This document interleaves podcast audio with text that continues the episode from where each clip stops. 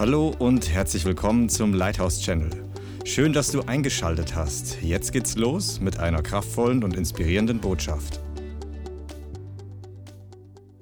Halleluja. Vater, ich danke dir, dass du heute ein gewaltiges Wort ausgeben willst, dass du Ermutigung, Freisetzung und Stärke freisetzen willst und dass dein Volk heute aufsteht und sich sammelt und erkennt, was du vorhast. Ich danke dir, dass du heute jedem dienen willst, von demjenigen, der dich erst kennengelernt hat, bis zu dem, der schon Jahrzehnte gläubig ist.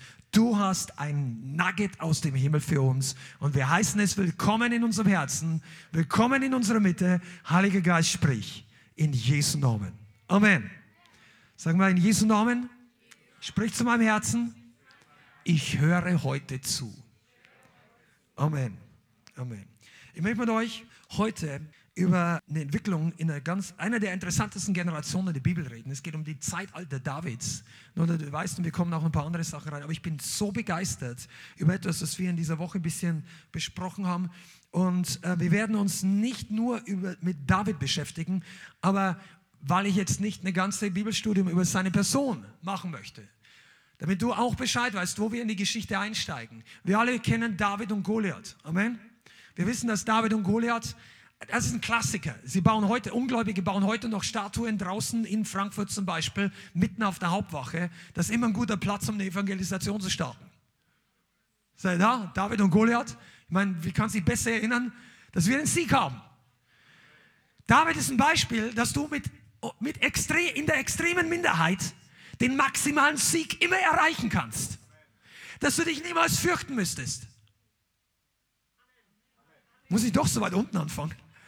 Dass Gott immer bei uns ist. Dass der Heilige Geist hier ist.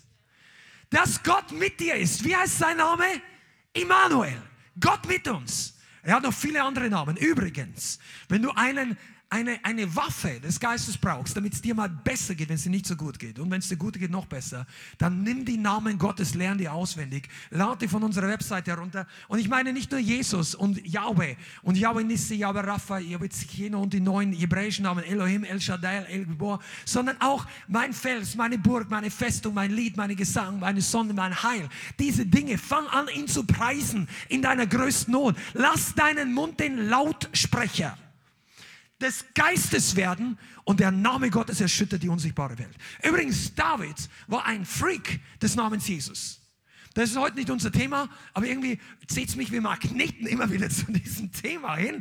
Als David oben am Berg steht, die Philister auf der anderen Seite, die hunderttausenden zitternden Helden der Söhne Israels auf seiner Seite und unten im, im Tal standen nur zwei Personen. Und hunderttausende Israeliten zittern vor den zwei Personen. Der eine war ein Zwerg, der sah von der Ferne so aus. Der war ein normaler Mensch, der neben ihm war Goliath. Der war höher als der Raum hier. Und Goliath spottet und sagt, ich bringe euch alle um und so weiter und so weiter und bla bla bla bla. Und alles so blankety blankety. Weißt du, was du alles wegpiepsen müsstest in dem fernen, äh, modernen Fernsehen? Der flucht wie ein, was auch immer. Und David sagt zu ihm, weißt du, David ist nicht dieser Typ, den sie aus ihm gemacht haben in den Filmen. Es gibt ja ein paar gute David-Filme und mehr oder weniger. Also einen ist ganz okay. Aber die Szene mit David und Goliath, die ist zum Fußnägel hochrollen. Also unmöglich. Da haben sie den jungen Mann dargestellt. Der, der Film nachher ist ganz okay. Aber ähm, wenn er dann runtergeht, da ist er noch so als Teenager irgendwie so ein bisschen verträumt mit einem großen Wuschelkopf-Frisur und dann hat er irgendwie so eine Schleuder und er geht so runter und rutscht beinahe auf dem Stein aus, während der Goliath entgegengeht und dann schleudert er einmal, trifft nicht und der andere alles lacht. Also das ferner könnte es nicht von der Bibel sein. Weil als Je ja, Jesus war im Himmel, ich glaube, die ganzen Engel sind so da gestanden, jetzt geht's los. Und Michael hat gesagt, stillgestanden jetzt. Wir werden gleich in Aktion kommen. Jetzt passiert noch eine Sache und dann geht hier die Post ab. Und Gabriel hat gesagt, yes, sir. Äh, wahrscheinlich nicht zu ihm, sondern zu Jesus. Ich sagte, die, die Armee des Himmels ist stramm gestanden, als ein Teenager einem Riesen gegenübertritt. Weil die wussten alle, was in ihm drin war. Und die ganze Hölle wusste auch, dass mit David Probleme kommen. Die ganzen Soldaten Israels hatten Goliath keine Probleme gemacht. Aber als David am Berg stand, dann hat er nicht gezittert. Bist du da? Hast du letzte Woche die Predigt gehört? Dann kannst du jetzt mal hier Teil 2 einsetzen. Angst, die anfängt vor dir davon zu laufen. Wenn die Angst beginnt, vor dir Angst zu haben, ja? David war der Panikfaktor für all die Dämonen, die in Goliath gewohnt haben.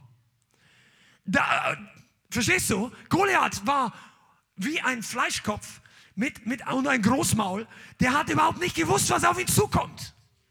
Aber David sagt, du kommst mit Schwer, Krummschwert. Der hat all diese weltlichen, oder ihr könnt immer heutzutage, du kommst mit AK 47 und, äh, oder was weiß ich, M16 oder du willst ja nicht gleich bei den Russen dabei sein. Aber was auch immer.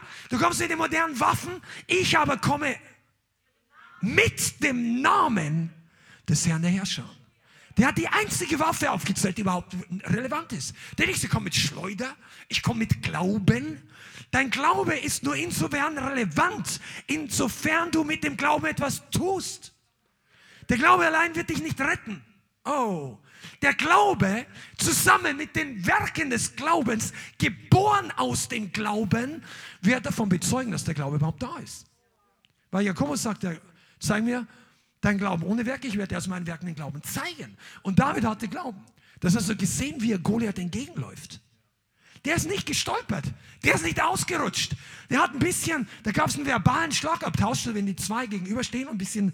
Und dann, David hat gesagt, ich werde dir heute den Kopf aufschlagen. Und die ganzen Leichen der Philister, die werden alle. Und die Leute in seiner Armee, die haben sich gedacht, was ist hier los? Aus was für Film kommt denn der? Wir sitzen hier seit 40 Tagen und zittern nur, damit wir überleben. Und er macht hier ein Großmaul. Und sein ältester Bruder hat gesagt, ich habe dir gesagt, das ist ein Großmaul, weißt du. Und äh, aber dann war genug geredet. David läuft auf den menschlichen Kampfpanzer zu. Mit einer Art und Weise, als ob er jetzt eine Maus davon jagt. Bist du da? Sag mal, seid ihr Geist erfüllt? Dann lächle mal und sag, das ist für mich. Du bist wirklich darin. Das ist dein Spirit. Der, Heilige, der gleiche Heilige Geist wohnt in dir. Der gleiche Heilige Geist. Aber ich weiß schon, warum der Heilige Geist anscheinend wollte, dass wir die Predigt, weil die Predigt geht nicht ganz über das. Aber ihr alle wisst, wie die Sache ausging. Goliath war ein Kopf kürzer, er fiel runter. Brums. Kannst du dir vorstellen, wie seine Rüstung, die 50 Kilo schwer war, nur der, der Panzer vorne drauf. Die meisten von uns schleppen uns ja tot mit 50 Kilo in den Rumsatz, als der runterging. Und dann David macht komplette Sache, haut ihm den Kopf ab, nimmt den Kopf in die Höhe, zeigt ihn einmal in Richtung Philisterarmee und dann plötzlich ertönt der Kriegsgeschrei der Israeliten. Come on, ich bin jetzt mitten im Thema. Wenn ein Held aufsteht und das Großmal des Feindes den Mund stopft, dann wachen alle Feiglinge auch auf. Und dann wirst du erleben, wie Gemeinden erweckt werden, weil die Leute sehen, hey, ich müsste mich gar nicht fürchten. Das war überflüssig, dass sie mich so vor diesen Ding, was auch immer dein Problem ist, dass ich mich wochenlang so gefühlt war Und plötzlich wachen die Leute auf und sagen, hey, das ist Unrecht. Ich, und dann fangen die an, ihr Schwert zu ziehen. Und dann vielleicht bist du zum richtigen Zeitpunkt im richtigen Livestream oder in der richtigen Gemeinde und fangst an am Anfang mit dem Schwert gegen dein Schild zu klopfen und sagen, und dann sagst du, ja, yeah, das war der Kriegsjubel, ist eine Waffe eine geistliche Waffe im Mund des Volkes Gottes. Aber nur Jubeln allein bringt auch nichts. Du musst schon losgehen, auf den Feind zumarschieren. Und dann war ein großer Sieg. Ich muss jetzt vorspielen, weil sonst bleibe ich zu lange an der Einleitung hängen. Wenn ich bei David bin, dann ist es immer schwierig für mich. Halleluja, ich weiß ja nicht genau. Aber der Heilige, das, das gilt für euch Leithaus genauso. Der Herr setzt diesen Spirit frei. Aber ich das ist ja eigentlich Teil der Predigt heute. Ihr kennt die Geschichte, dann ging es gut. David wurde befördert. Er wurde an den Hof des Königs. Dann kriegt er auch noch die Tochter des Königs quasi als Belohnung. Ob man so heiraten will, ist eingestellt, aber damals war es einfach so. Ja? Und, äh, und er war gesegnet. Da, Saul gibt ihm ein paar tausend Männer und David zog los. Und überall, wo er hinging, hatte er Erfolg, sagt die Bibel. Überall, wo er hinging. Der, und er war ja noch relativ jung. Ich weiß nicht, wie viele Muckis der hatte, aber der war mit dem Herrn unterwegs. Der wusste, wie er angreifen soll. Und er hatte Erfolg. Und dann kam der Wendepunkt in seinem Leben. In der ersten Phase. Nämlich als die Leute zu begeistert waren über die Erfolge Davids. Da haben dann die Frauen angefangen zu singen, oh, Saul hat Tausende erschlagen, David Zehntausende. Und, und dann haben die da gejubelt und gesungen und Saul hört nur Tausende, Zehntausende, Tausende, Zehntausende. Und dann wurde er eifersüchtig. Das war der Geist Sauls. Saul war nicht begeistert, dass der Wille Gottes geschieht. Saul war nicht begeistert, dass jemand im Plan Gottes geht. Saul war sauer, weil die Ehre von ihm auf einen anderen ging. Weil plötzlich er nicht mehr so wichtig war. Weil seine Macht, er hat Angst um seine Macht gehabt. Außerdem war er schon dämonisch inspiriert. Und dann beginnt er ähm, wirklich, also der Heilige Geist war von ihm gewichen. Und Dämonen haben ihn geplagt. Er wurde depressiv. Das ist übrigens eine gefährliche Sache, wenn du mit Gott Kompromisse machst und der Heilige Geist zieht sich zurück und du kehrst nicht um zu Jesus, dann ist deine Tür offen und dein Problem wird schlimmer. Und ein Kompromiss macht die Tür auf für noch ein paar Kumpanen von diesen dunklen Gestalten. Und deshalb ist wichtig, dass wir unsere Türen schließen, unser Herz reinigen und immer sofort klare Sache machen, wenn du weißt, dass irgendwas nicht stimmt. Saul hat das nicht gemacht, aber an dieser Stelle, ich gehe jetzt im Schnelldurchgang durch, äh, hat sogar David noch Worship, Lobpreis gemacht für Saul und der Teufel ist gewichen durch die Kraft des Worships. Und das ist auch wichtig, dass wenn du Probleme mit Depression hast, wenn du Probleme mit finsteren Mächten hast und du möchtest das Richtige tun, mach wirklich auch Worship an, zu Buße, mach diese Sachen, die du tun kannst. Aber der Geist der Anbetung und nicht nur Anbetung, sondern Lobpreis, Praise, das ist ein Unterschied zur Anbetung. Soaking vertreibt nicht automatisch den Teufel. Verstehst du? Soaking ist gut. Es ist wichtig, wir brauchen das. Aber wenn du im Kampf bist, dann ist nicht Spa angesagt. Im Kampf brauchst du deine Waffe und im Kampf muss der Feind vor dir fliehen. Und deshalb lass ihn hören, was du in der Hand hast. Das Schwert Gottes. Mit dem hohen Lobpreis Gottes in unserem Mund und dem zweiseitigen Schwert in der Hand. Psalm 149. Okay, wir steigen jetzt etwas später ein. David war auf der Flucht. Und dann ging sein Leben erstmal abwärts von außen betrachtet. Er musste um sein Leben fliehen. Die Leute, die ihm vorher zugejubelt haben, die waren verwirrt. Manche haben mit Saul gehalten. So, ich habe immer gewusst, dass der nichts taugt. Großmaul und so. Und dann hat die Gunst sich gedreht gegen David. Und David ist um sein Leben geflohen. Amen. Und er kam kurz noch zu den Priestern. Die, waren, die hatten Gunst für ihn, haben ihm was mitgegeben. Brot und das Schwert Goliaths. Allerdings war es ein bisschen unglücklich. Die hatten Verräter in diesem Dorf. Und äh, David hat ihn sogar gesehen. Aber dieser eine Mann, ist ein, ich glaube, es ist ein Edomiter, der hat dann nachher den Befehl Saul ausgeführt und alle 85 Priester umgebracht. Nur weil sie David unterstützt haben. So crazy war Saul drauf. Saul war ein fanatischer Diktator, der vollkommen fremdgesteuert war. Zeitweise und zeitweise war er wieder klar und gottesfürchtig. Und das ist die Gefahr. Leute werden nicht sofort wie Hitler-Typen und du denkst, boah, der, der schäumt 24-7 Brutalität und Schaum vor dem Mund. Nein, der war ab und zu wieder ganz positiv. Aber der war unter dem Einfluss der finsteren Seite. Und er hat David verfolgt. Wisst ihr, was Saul gehasst hat? Komm on, hat schon ein bisschen weiter? Was hat Saul wirklich gehasst? Die Salbung. Saul hat die Salbung gehasst. Nicht nur David als Menschen. David als Schafhirte, David als Soldaten, alles okay. Aber die Salbung hat David den Sieg verschafft den Durchbruch, die Wunder. Das, die Generation David hat Wunder gesehen. Nicht nur David und Goliath. Und Saul, die Dämonen in ihm haben die Salbung gehasst, weil er hatte keine mehr. Und darum möchte ich dich ganz am Anfang schon mal warnen. Mach nicht Kompromisse mit Saul und schluck nicht von seinem Geist. Bleib nicht auf der Seite Sauls, sondern komm auf die Seite Davids. Und hier steigen wir jetzt in die Geschichte ein. Amen. 1 Samuel 22.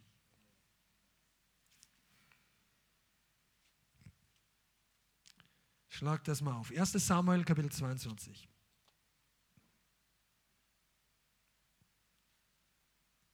Halleluja. Vers 1. Und David ging von dort weg und entkam in die Höhle Adullam. Hör genau zu, das ist ein wichtiger Ort. Höhle. Er entkam in die Höhle Adullam. Und als seine Brüder und das ganze Haus seines Vaters das hörten, kamen zu, sie zu ihm dort hinab und es sammelten sich um ihn herum lauter Bedrängte und solche, die verschuldet waren und andere mit erbittertem Gemüt. Und er wurde ihr Anführer.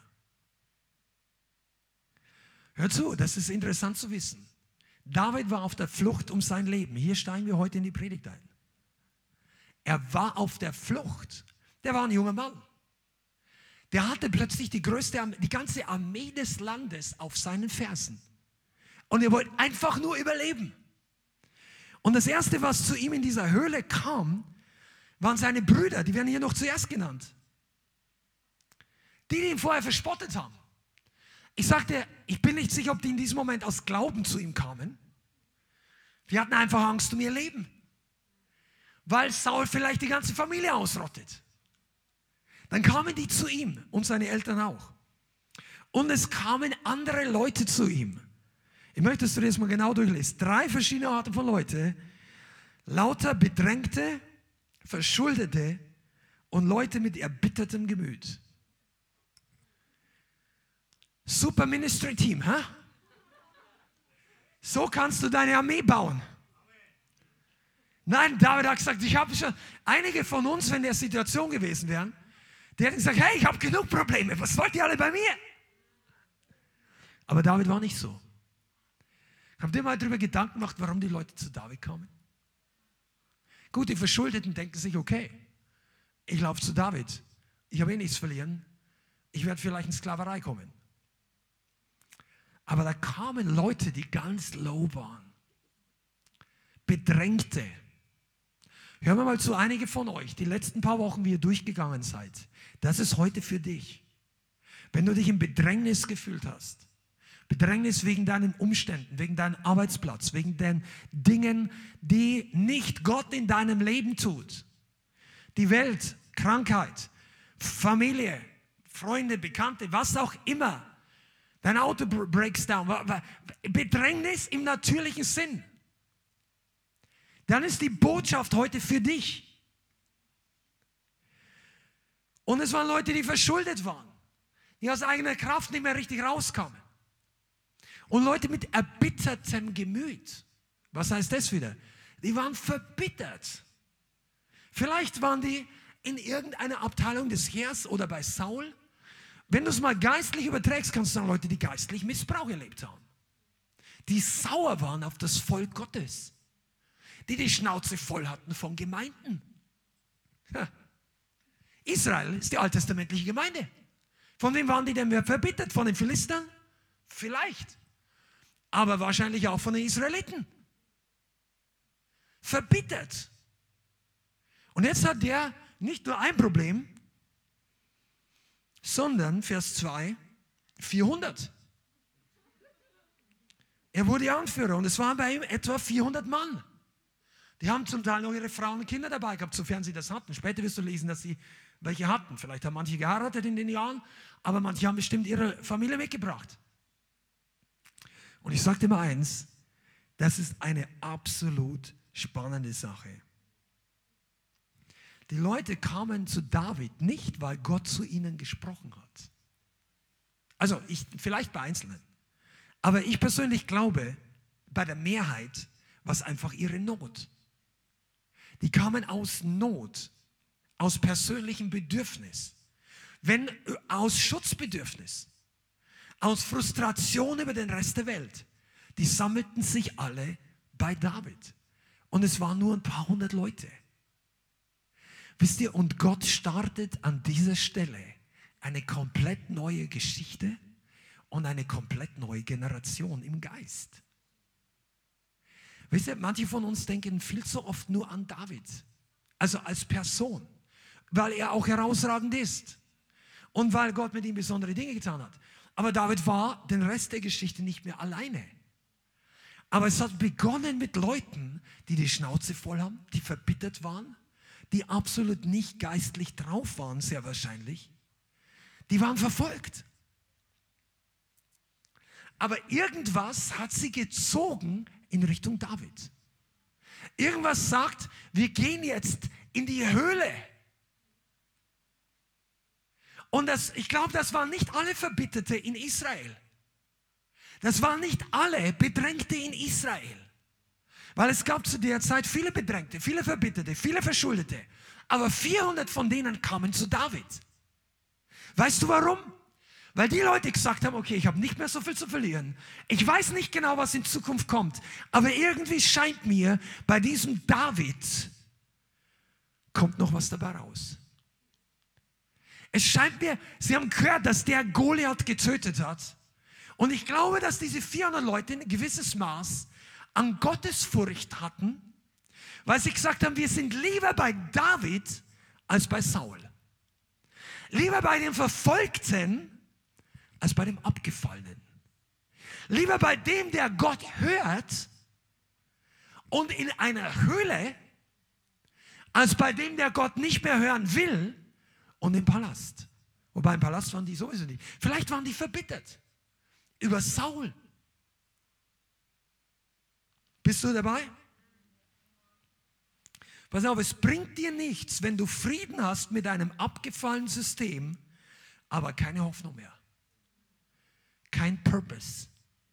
Es bringt dir nichts, wenn du äußerlich Frieden hast, aber deine Bestimmung liegt im Grab.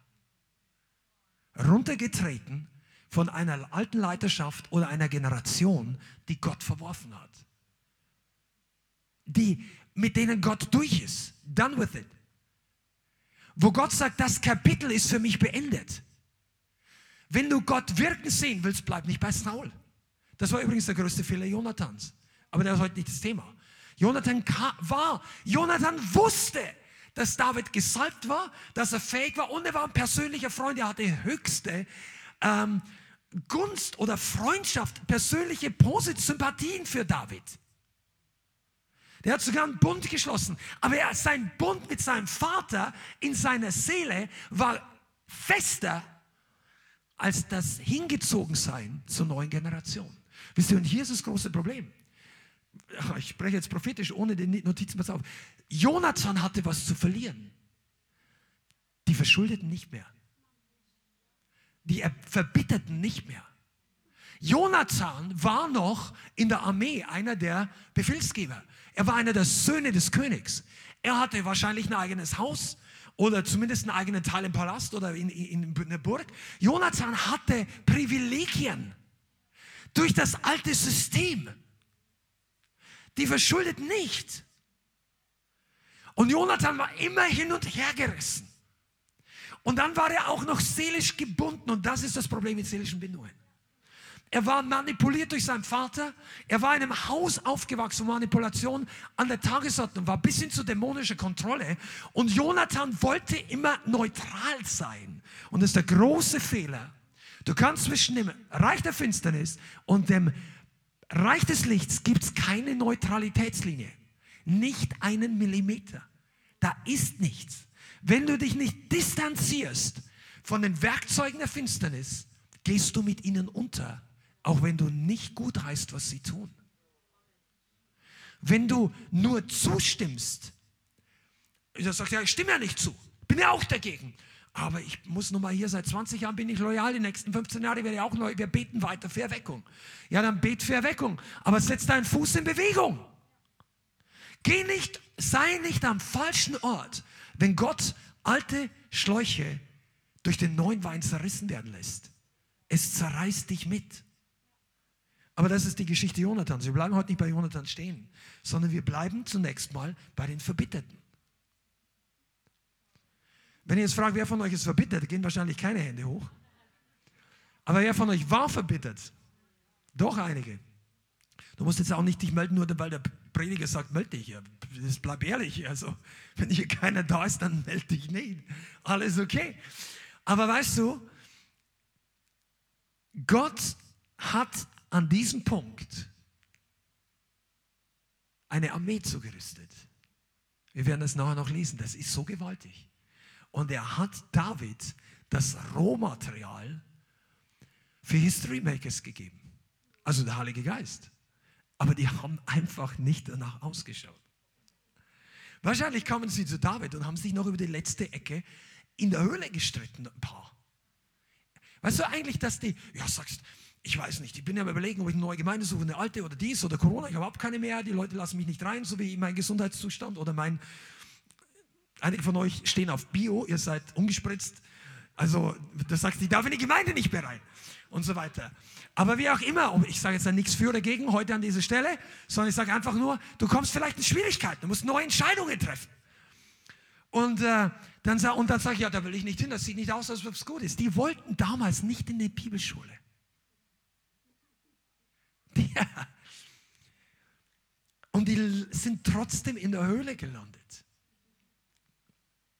Aber was passiert ist, ist, dass die Gegenwart des Königs, des zukünftigen Königs, David, hat ihren Charakter total verändert. Die Gegenwart des Königs. Wie viele von euch wären bereit, in der Höhle zu wohnen, um mit dem zukünftigen König zusammen zu sein? Ein paar Leute. Weißt du, warum du nickst? Weil du kennst das Ende der Story. Ist ja nicht verkehrt. Freue mich, dass du nickst. Ich möchte sie auch. Aber wir kennen, wie es ausgeht. Die wussten damals nicht, wie es ausgeht. Also vielleicht eine oder andere prophetisch, aber die allermeisten von den 400 Leuten, die waren zunächst mal für David eine Last. Vielleicht. Teilweise haben sie ihm vielleicht auch geholfen, aber pass mal auf, sich alleine zu verstecken ist noch relativ simpel. 400 plus Versorgungslinien verstecken ist eine richtige strategische Schwierigkeit. Der hatte plötzlich Leute, die sein Leben gefährdet haben und fast keine Hilfe waren. Und wisst ihr, was David gemacht hat? Komm on, wollt ihr es wissen? Deshalb war David ein Hirte. Der hat ihn nicht nach Hause geschickt. Er sagt, geh nach Hause, ich habe genug Probleme. Kümmere dich um deins. Ich, boah, der hätte, der hätte alle Gründe gehabt. Was soll das heißen? Ich, ich, ich die, die, sind mir auf den Fersen. Dich bringen es wahrscheinlich nicht mehr um, du hast nur Schulden. Aber David hat die Leute nicht weggeschickt. Weißt du, das, das macht nur ein Held. Sag ich, ich habe Probleme. Jetzt sind wir auch noch 400 mehr. Aber der Gott, der Goliath gekillt hat, bringt nicht nur mich durch, der bringt auch noch 400, die mir jetzt im Moment an der Ferse hängen, auch mit durch. Und einige von euch betet, dass Gott euch gebraucht in einem pastoralen oder Ministry-Art Weise. Ich sag dir mal eins, mach dich lieber darauf gefasst, dass du ein paar Leute mitziehst, die dir am Anfang eine Last sind. Aber wenn du nicht lernst, den Durchbruch den du von Gott empfängst, so breit zu machen durch den Schild des Glaubens, dass noch ein paar mehr Leute durch die Tür durchpassen, die du aufstößt, dann ist der pastorale Dienst nur ein Ding auf deiner Visitenkarte. Und der Teufel zittert nicht vor Ordinationspapieren, der zittert vor der Salbung. Wobei Ordinationspapiere nicht schlecht sein müssen, wenn sie von der richtigen Seite ausgestellt werden. Ha, Schanda. Der Teufel weiß genau, wo Gefahr droht. Weißt du was, am Anfang hat er nicht geschnallt, was da los ist. Der hat gesagt, ja, wir schicken noch die Leute zu ihm hin, die werden ihm alle eine Last und da finden wir noch leichter. Vielleicht hat er gesagt, ja, geh hin zu David. Dann das Boot geht unter. Alleine kommt er durch, mit 400 Mann sinkt das bestimmt. Und Saul killt ihn. Und der Teufel denkt sich, hahaha. Und der Heilige Geist denkt sich, haha, hast du eine Ahnung, was hier passiert? Wisst ihr, was damals passiert ist? Die Schule der Helden war geboren. Die Schule der geistlichen Erweckung. Und soll ich dir mal was sagen? Die 400 Leute, die waren alle in der Schule und keiner wollte dort sein. Die haben sich nicht angemeldet für eine Bibelschule. Die haben nicht gesagt, ja, ich will mal ein großen Ziel, ich werde hier, ich möchte hier einer von den Helden Davids werden. Ich gesagt, ich möchte überleben. Ja, ich möchte überleben. Mir geht es so schlecht, vielleicht kann mir der Sohn Isais helfen. Und einige von euch, ihr kommt in Gemeinden oder in diese Gemeinde und du merkst, hier ist ein bisschen was anders. Ab und zu rumpelt sie und wenn du wieder nach Hause gehst, hast du das Gefühl, hier hinten ist ein bisschen was weg und du fühlst dich leichter. Ich spreche jetzt mal ganz simpel und übertragen. Aber dir geht es eigentlich ganz gut. Und ich bete auch. Ja, am Anfang war das Ding alles viel zu laut und zu intensiv und du riechst den Schweiß und so weiter. Und, äh, aber dann hast du dich abgefunden und dann, du freust dich mit. Erst war die linke Backen, die ein bisschen gelächelt hat und dann die rechte. Meine Frau, wir haben es früher gelernt, so beidseitig lächeln ist immer eine gute Sache. Und weißt du was? Und dann plötzlich bist du in dem Flow. Und du denkst, gar nicht so schlecht. Der Durchbruch schmeckt gar nicht so negativ. Und dann merkst du, dass du da gelandet bist, wo die Leute waren. Du denkst, warum ist das mühsam? Und David war ja immer noch auf der Flucht. der hat sich nicht nach den Bedürfnissen der Leute richten können, sondern er musste kämpfen. Und dann kam das, dass Gott die Leute gelehrt hat, obwohl sie sich nicht für eine Schule gemeldet haben. Und sie haben David beobachtet. Und sie haben an David Dinge gesehen, die sie bei sich zu Hause und erst recht bei Saul niemals gesehen haben. Und das hat ihr Leben verändert. Amen.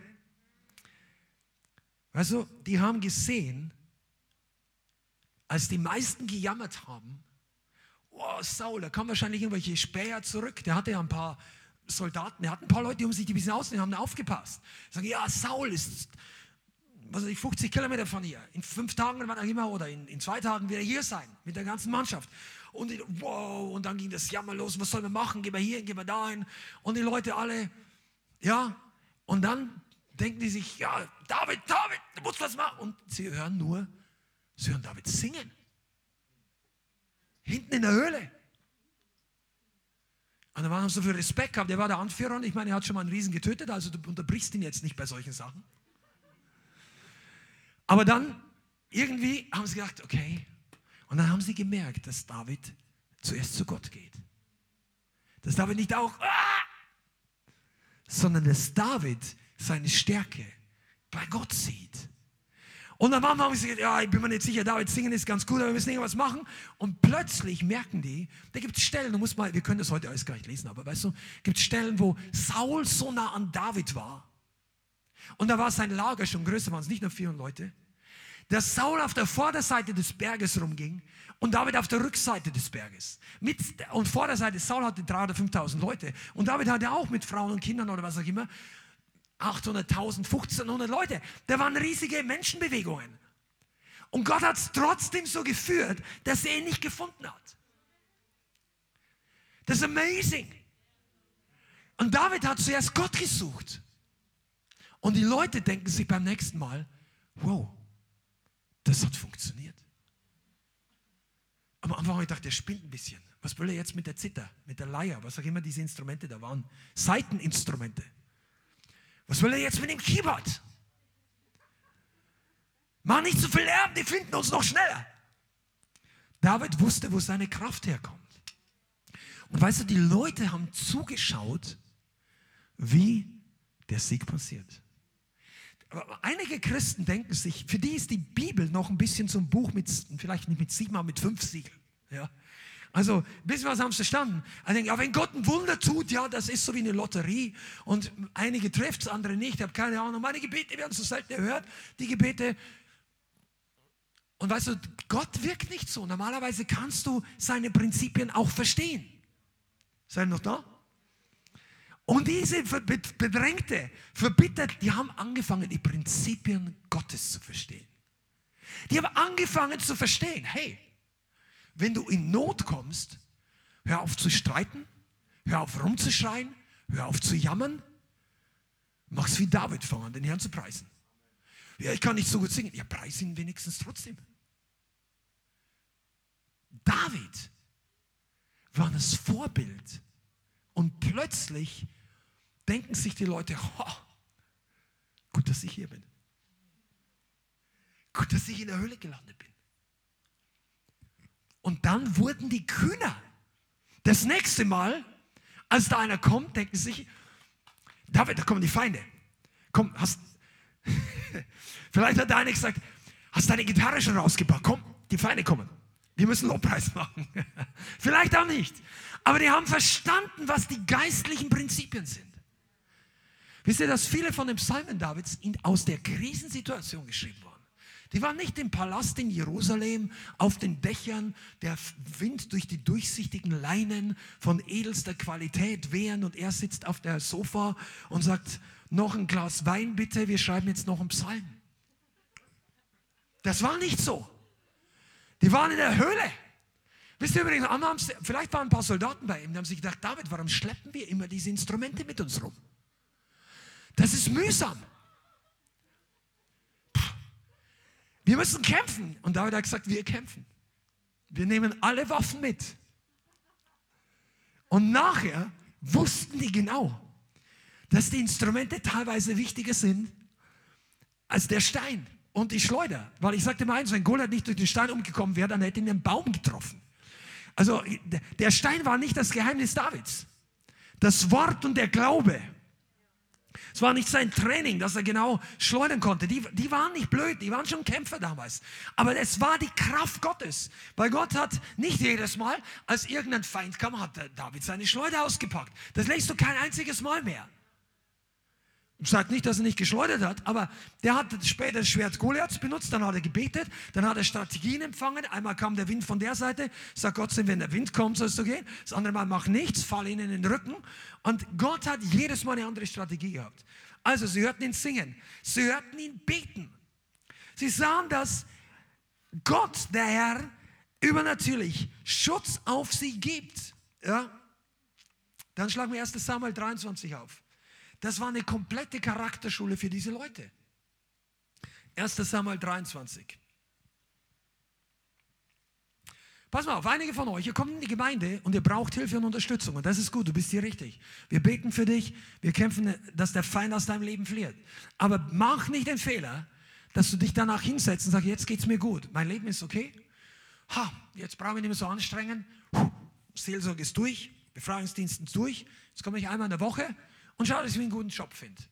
Nein, Gott hat größere Pläne für dein Leben. Und die meisten von euch denken sich, ich kann nicht evangelisieren. Mir geht es noch viel zu schlecht. Bin ich für, ist jemand, war jemand schon mal in solcher Situation? Doch, einige. Lesen wir 1. Samuel 23, Vers 1. Und man berichtete David, siehe, die Philister kämpfen gegen Keila und plündern die Tennen das waren die Weizenvorräte oder die, die Kornvorräte. Da befragte David den Herrn und sagte, soll ich hinziehen und diese Philister schlagen? Und der Herr sprach zu David, zieh hin und schlag die Philister und rette Keila. Aber die Männer Davids sagten zu ihm, siehe, wir fürchten uns schon hier in Juda. Und wie sollen wir gar nach Keila gegen die ganzen Schlachtreihen der Philister ziehen? Da war David ein bisschen verunsichert hier. Befragte David wieder den Herrn. Und der Herr antwortete ihm, mach dich auf, zieh nach Keila hinab und ich will die Philister in deine Hand geben. Und David zog mit seinen Männern nach Keila und kämpfte gegen die Philister, trieb ihr Vieh weg und brachte ihnen eine große Niederlage bei. Sag mal, wisst ihr, was hier eigentlich passiert? Die Philister waren die Erzfeinde Israels. Die waren in haushoch an Anzahl überlegen. David war eine, eine Anzahl von Kämpfern zu diesem Zeitpunkt vielleicht unter 1000 Leute. Und er war ständig auf der Flucht vor Saul, der mit mehreren tausend hinter ihm her war. Und Saul ist zwar nicht Tag und Nacht gelaufen, aber wenn der gehört hat, irgendwo sind sie aufgetaucht, dann war er sofort unterwegs in die Richtung. Das heißt, David war massiv unter Druck. Freunde, jetzt spreche ich mal ein bisschen prophetisch. Hör auf zu beten, dass der Druck nachlässt. Das ist nicht, das ist ein Defensivgebet. Bete, dass Gott den Druck in dir vergrößert, dass der Teufel flieht vor dem Überdruck in dir. Du hast mehr Druck in dir, als der Teufel widerstehen kann. Und David wusste das. Wisst ihr eigentlich, David wäre der König, der war gesalbt zum König. Aber war offensichtlich noch nicht in Position, zumindest für Israel gesetzt. Das heißt, die Leute haben menschlich gedacht, David, wir haben zu viele Probleme, wir haben zu wenig Essen, wir haben zu wenig Versorgung, wir haben, wir, bei mir zu Hause ist alles unter. Der Wasserhahn tropft, mein Auto ist kaputt. Ich kann nicht, ich kann nicht mit rausgehen. Wir können jetzt nicht gegen den Feind kämpfen. Und dann sagt aber Gott zu David, geh hin und ich werde, ich werde die Philister in die Flucht schlagen. Und David wäre nicht David, wenn er sich nicht erinnert, der war schon, weißt du, David hat sich wahrscheinlich gedacht, okay, die anderen haben alle die Hose voll, aber ich war schon einmal allein gegen die Philister. Und dann gab es Goliath noch. Das größte Problem haben wir doch schon erledigt. Sollte der gleiche Gott nicht nochmal uns durchbringen? Soll ich dir mal sagen, das war eine gleiche David-Goliath-Situation in einem gewissen Sinn später, nur dass David jetzt alle seine Bibelschule dabei hatte. Und Gott sagt zu ihnen allen, zieh mit deinen Männern hin. Und jetzt mussten die Leute kämpfen und nicht nur David. David ging nicht mit der Schleuder, killt ein paar Philister und die laufen alle davon. Die mussten jetzt kämpfen von der Höhle, vom Verstecken, vom Lernen des Lobpreises, jetzt zum Kämpfen. Und dann da, denken sich manche, ja, dafür haben wir nicht gemeldet. Dafür bin ich nicht in die Gemeinde gekommen. Ich wollte einfach meine Schulden loswerden. Neuen Job finden, geheilt werden, die Verbitterung. Hey, ich brauche Befreiung von Bitterkeit. Amen, komm. Aber nach einem halben Jahr, nach einem Jahr, vielleicht geht es nach Keiler. Dort sitzen Leute und der Teufel möchte die fertig machen. Denen geht es jetzt noch schlechter wie dir und mir. Ja, hast du eine ist mir schlecht. Glaub mir, denen geht es schlechter. Wenn Gott sagt, zieh hin, dann gehen wir. Soll ich dir was sagen? Das sind die Leute, die Gott in dieser Zeit gebrauchen wird, in dieser Nation. Die sich nicht in ihren Gemeinden und ihrem Sofa verkriechen, bis sie fühlen, dass der, der Raum sich geschiftet hat auf Englisch, bis die ganze Sache sich gedreht hat, bis meine Gefühle wieder im Balance sind mit meinem Biorhythmus oder was immer du denkst, dass du brauchst. Nein, du bist ein Mann und eine Frau des Glaubens. Und dem, der da glaubt, ist nichts unmöglich. Alles möglich. David hatte das damals schon gewusst. David war ein Mann des Glaubens. Ja, und dann gehen die nach Keila. Keila war so eine, wie soll ich sagen, das war so eine Stadtfestung und die haben sich innen zurückgezogen. Aber draußen waren die Tennen, die Weizen und die, die Philister haben alles geplündert. Und David hat gesagt, hey, das geht nicht. Und die haben die Philister vertrieben. Allein gegen Tausende. Wer von euch kennt Psalm 91? Oder wenn auch tausend neben mir und zehntausend zu meiner Rechten. Mich wird es nicht treffen. Das hat David geschrieben, nicht vom Sofa. Der hat gesehen, wie die Kugelhagel oder damals die Pfeilhagel einschlägt. Und er denkt sich, und der, der war nicht so toll kühn, so wie in, wie, wie heißt die heißen, ich habe die Filme nie gesehen, Marvel-Helden oder wie heißen die Dinger? Also diese Hollywood, ja, ja, kommst überall durch, springst 50 Meter runter und bist nicht tot und dann all diese komischen Sachen. Nein, David geht da total durch. Und er sagt einfach nur, der Herr ist mein Schild, der Herr ist mein Schild, wusch, schlägt einen Pfeil hier an, der Herr ist mein, und plötzlich weiß er, wenn der, Gott hat dem Löwen das Mal verstopft und dem Bären das Mal verstopft. Dieser Pfeil trifft mich nicht, mich wird es nicht treffen.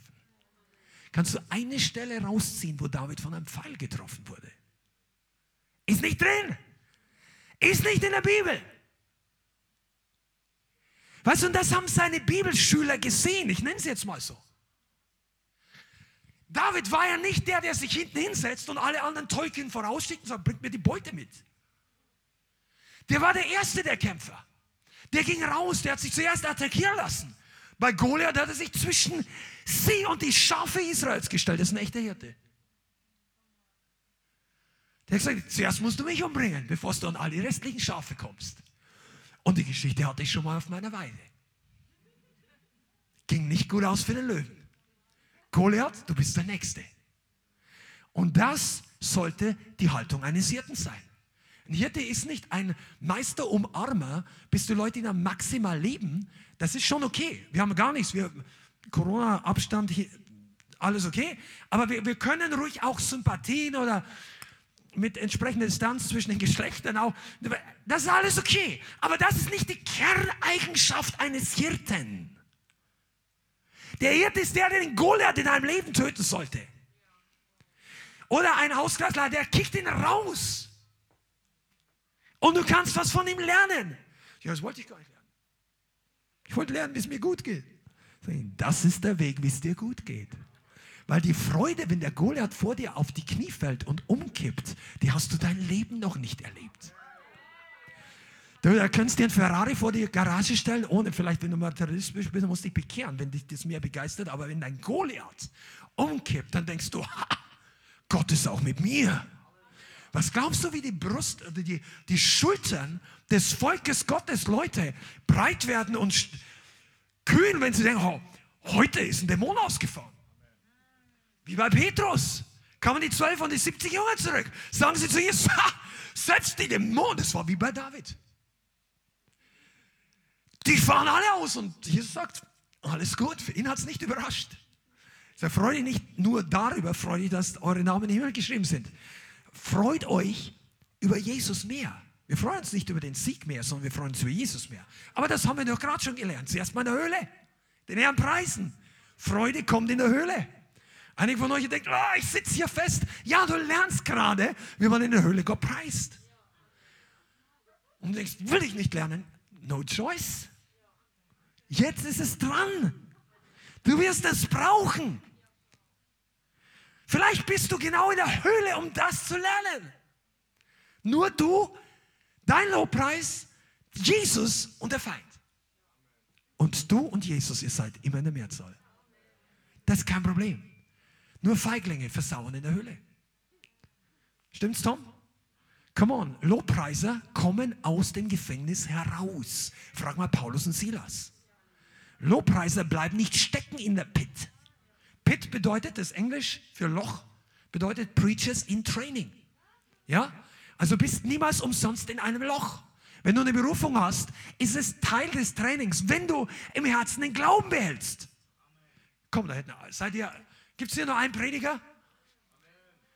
Ja, ich, ich weiß, ihr, ihr seid so mittendrin. Ich weiß nicht, ob ich darüber begeistern soll.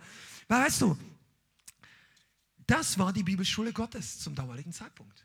Heutzutage scannen die Leute das Internet durch. Welche Bibelschule nützt mir am meisten? Wo sind die besten Klassen? Wo ist die beste Lehrer? Wo, ist,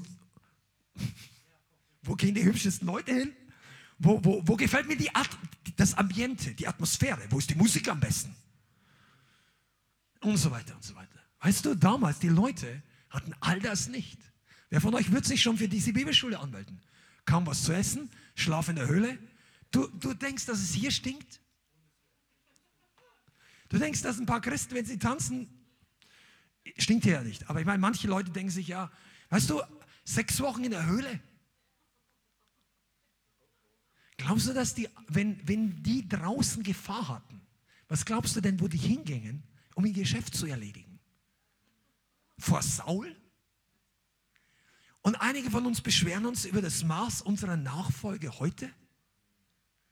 Haben wir denn unsere Realitäten verloren? Aber wir gewinnen sie zurück. Amen. Pass auf, die gute Botschaft ist ja nicht nur, dass es alles schlimm war. Das waren die Leute, von denen nachher Generationen geschrieben haben.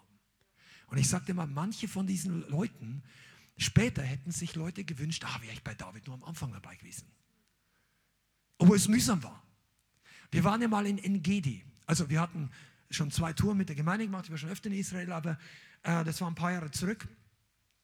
Und an dem, mit der ersten Tour waren wir in dem, na, ich glaube, wir waren beide, also ist immer egal, aber Engedi ist am Toten Meer, da gibt es mehrere Täler. Das eine heißt Wadi David, da glauben die, dass er sich versteckt hat, das andere ist ein anderes, aber das ist auch in diesem Bereich. Und da ist schon trocken, heiß und unbequem.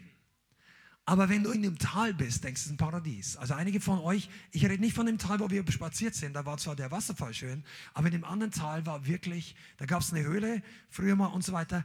Und ich sagte, Gott kann seine Leute schon versorgen. Aber es war immer noch eine Höhle. Und in Engedi war da, und Gott hat einen speziellen Plan der Zurüstung. Amen. Während sie beim König waren, wurden sie verändert. Und dann haben sie gelernt, wo die Kraft herkommt. Und sie haben gelernt, dass die gleiche Kraft für sie auch da ist. Und weißt du, dann ist der eine oder andere geistlich erwachsen geworden. So, ich höre auf zu jammern, ich höre auf verbittert zu sein, ich höre auf dauernd in Frage zu stellen, ob der genau weiß, was er tut oder nicht tut. David wusste auch nicht immer, was er tut, aber Gott war mit ihm. Und sie sind mit David nie untergegangen. David hatte eine große Fehlentscheidung getroffen, dass er zu den Feinden geflüchtet ist. Da hätte er beinahe gegen sein eigenes Volk kämpfen müssen und danach wurde ihm alles Mögliche geraubt in Ziklag. Aber das war so, meiner Meinung nach so ziemlich die einzige große Fehlentscheidung, bevor er richtig in Jerusalem König wurde. Ähm, denn das hat ihn in Schwierigkeiten gebracht, außerhalb des Schutzes Gottes. Und dann waren seine Leute sauer auf ihn. Aber dass die Leute sauer waren, war nicht gerechtfertigt, weil das hat ihnen ihre Frauen und Kinder auch nicht zurückgebracht. Die wollten David sogar steinigen. Und was haben sie in dieser Situation gelernt? David, da steht geschrieben, David stärkte sich in dem Herrn. Ich weiß nicht, ob ich die Stelle hier kurz habe. Ich glaube, ich habe es nicht aufgeschrieben hier. Aber du kannst es lesen, es glaube ich ist Vers Kapitel 26. Aber da, die wollten David steinigen, als ihre Frau und ihre Kinder weg waren, ihre Stadt verbrannt. Kapitel 30, 1 Samuel 30. Schlag das mal auf, 1 Samuel 30 damit du weißt, dass wir hier im Wort Gottes das Richtige lesen. 1 Samuel 30, Vers 6. Und David war ein großer Bedrängnis, denn das Volk sprach davon, ihn zu steinigen. Denn die Seele des ganzen Volkes war erbittert. Jeder war erbittert wegen seiner Söhne und seiner Töchter. Aber David stärkte sich in dem Herrn, seinem Gott. Und dann geht die Geschichte weiter. Dann hat David den Herrn befragt und der Herr hat gesagt, geh hinterher, du wirst sie einholen, du wirst sie besiegen. Vers 9, da zog David hin und die 600 Mann, die bei ihm waren, sie kamen an den Bach Besor, wo einige zurückblieben und Halt machten, weil sie K.O. waren, die waren müde. Und David jagte ihnen mit 400 Mann nach. Denn 200 Mann, die zu erschöpft waren, um über den Bach Besor zu gehen, blieben zurück. Und dann haben sie einen ähm, Sklaven gefunden, der hat ihnen den Weg gezeigt. Und dann sind sie über diese, also er hat erstmal sind sie runter in das äh, in die Ebene gegangen. Das waren massiv Leute von den Amalekitern. Und im Vers 16 heißt es, als er, diese Sklave, ihn hinabführte, sie da hatten sich über die ganze Gegend ausgebreitet. Sie aßen, tranken, feierten ein Freudenfest wegen all der großen Beute, die sie aus dem Land der Philister und aus dem Land Juda mitgenommen hatten. Und David schlug sie von der Morgendämmerung an bis zum Abend des folgenden Tages sodass keiner von ihnen dran, außer 400 jungen Männern, die auf Kamelen stiegen und entflohen.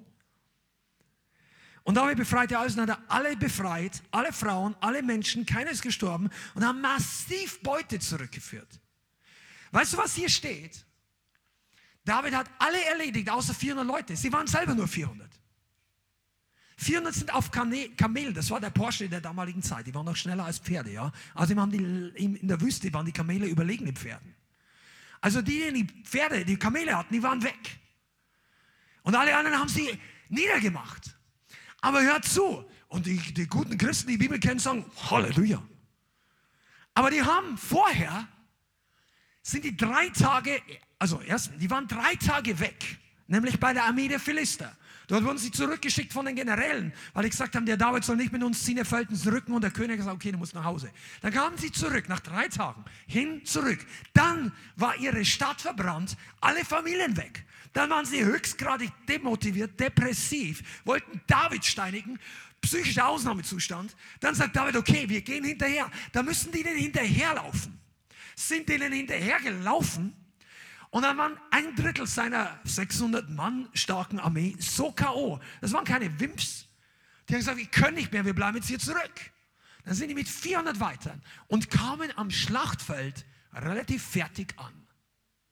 Und danach haben die 36 Stunden gegen den Feind gekämpft. Ohne Schlafen. Damit keiner entkommt. Hast du eine schlechte Woche gehabt?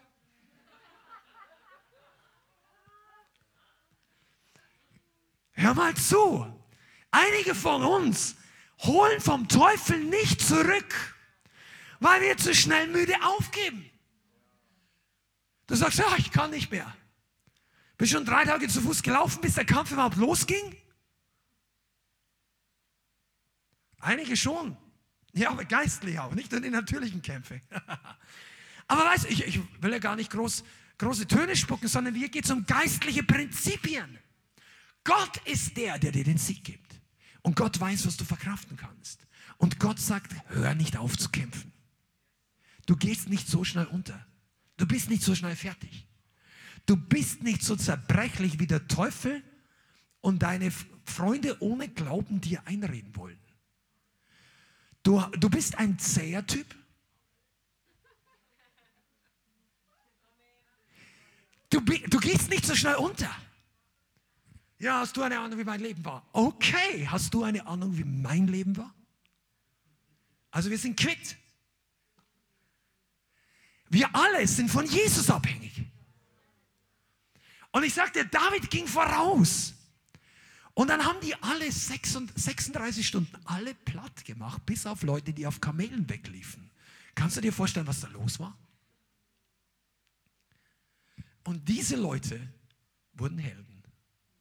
Als sie zurückkommen, sagen, hu, sagt wahrscheinlich der eine zum anderen, wow, der Bruder von Joab, der Ahinoam und der andere Joab so, hu, wir wollten David vorher killen.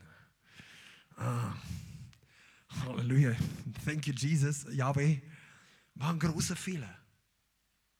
Und die haben gesehen, wie Gott eingreift.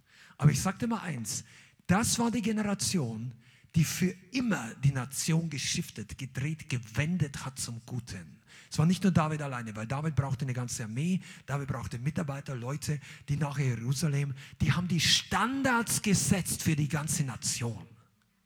Das waren Leute, die waren vorher verbittert, aber danach nicht mehr. Mein gut, an dieser Stelle hatten sie theoretisch sogar einen Grund, verbittert zu sein. Ja?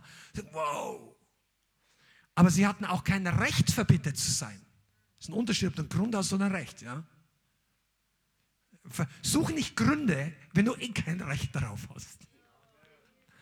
Du brauchst nicht Gründe finden, warum du nicht hingehen musst, sollst, darfst, kannst. Gründe suchen nur die Ausredensucher. Die anderen suchen, finden Lösungen. Unsere Lösung hat fünf Buchstaben. Jesus. Er ist der Durchbrecher. Baal Perazim. Das hat David, dieser Name hat David gesagt. Ein paar Kapitel später, als die Philister wiederkamen, waren immer die Philister, immer der gleiche Film. David ist auch der gleiche, Strategie war unterschiedlich. Dann kam David und die Philister waren wieder in der Überzahl, weil die hatten damals noch nicht mal so gute Waffen wie die anderen. Aber er hat gesagt, soll ich hinziehen? Das ist immer die Lösung, dass David Gott fragt, soll ich oder soll ich nicht? Und nicht einfach, ja, wir haben Goliath getötet, jetzt haben wir alles kurz. Nein, David hat gesagt, soll ich gehen? Und David hat gesagt, geh hin. Äh, Gott hat gesagt, geh hin. Und dann hat er gesagt, wie soll ich gehen? Warte, bis du den Wind über den Backerbäumen wehen hörst. Und dann wird der Herr einen Durchbruch schaffen. Und dann ist, ist und der, Gott, David wartet, bis der Wind weht.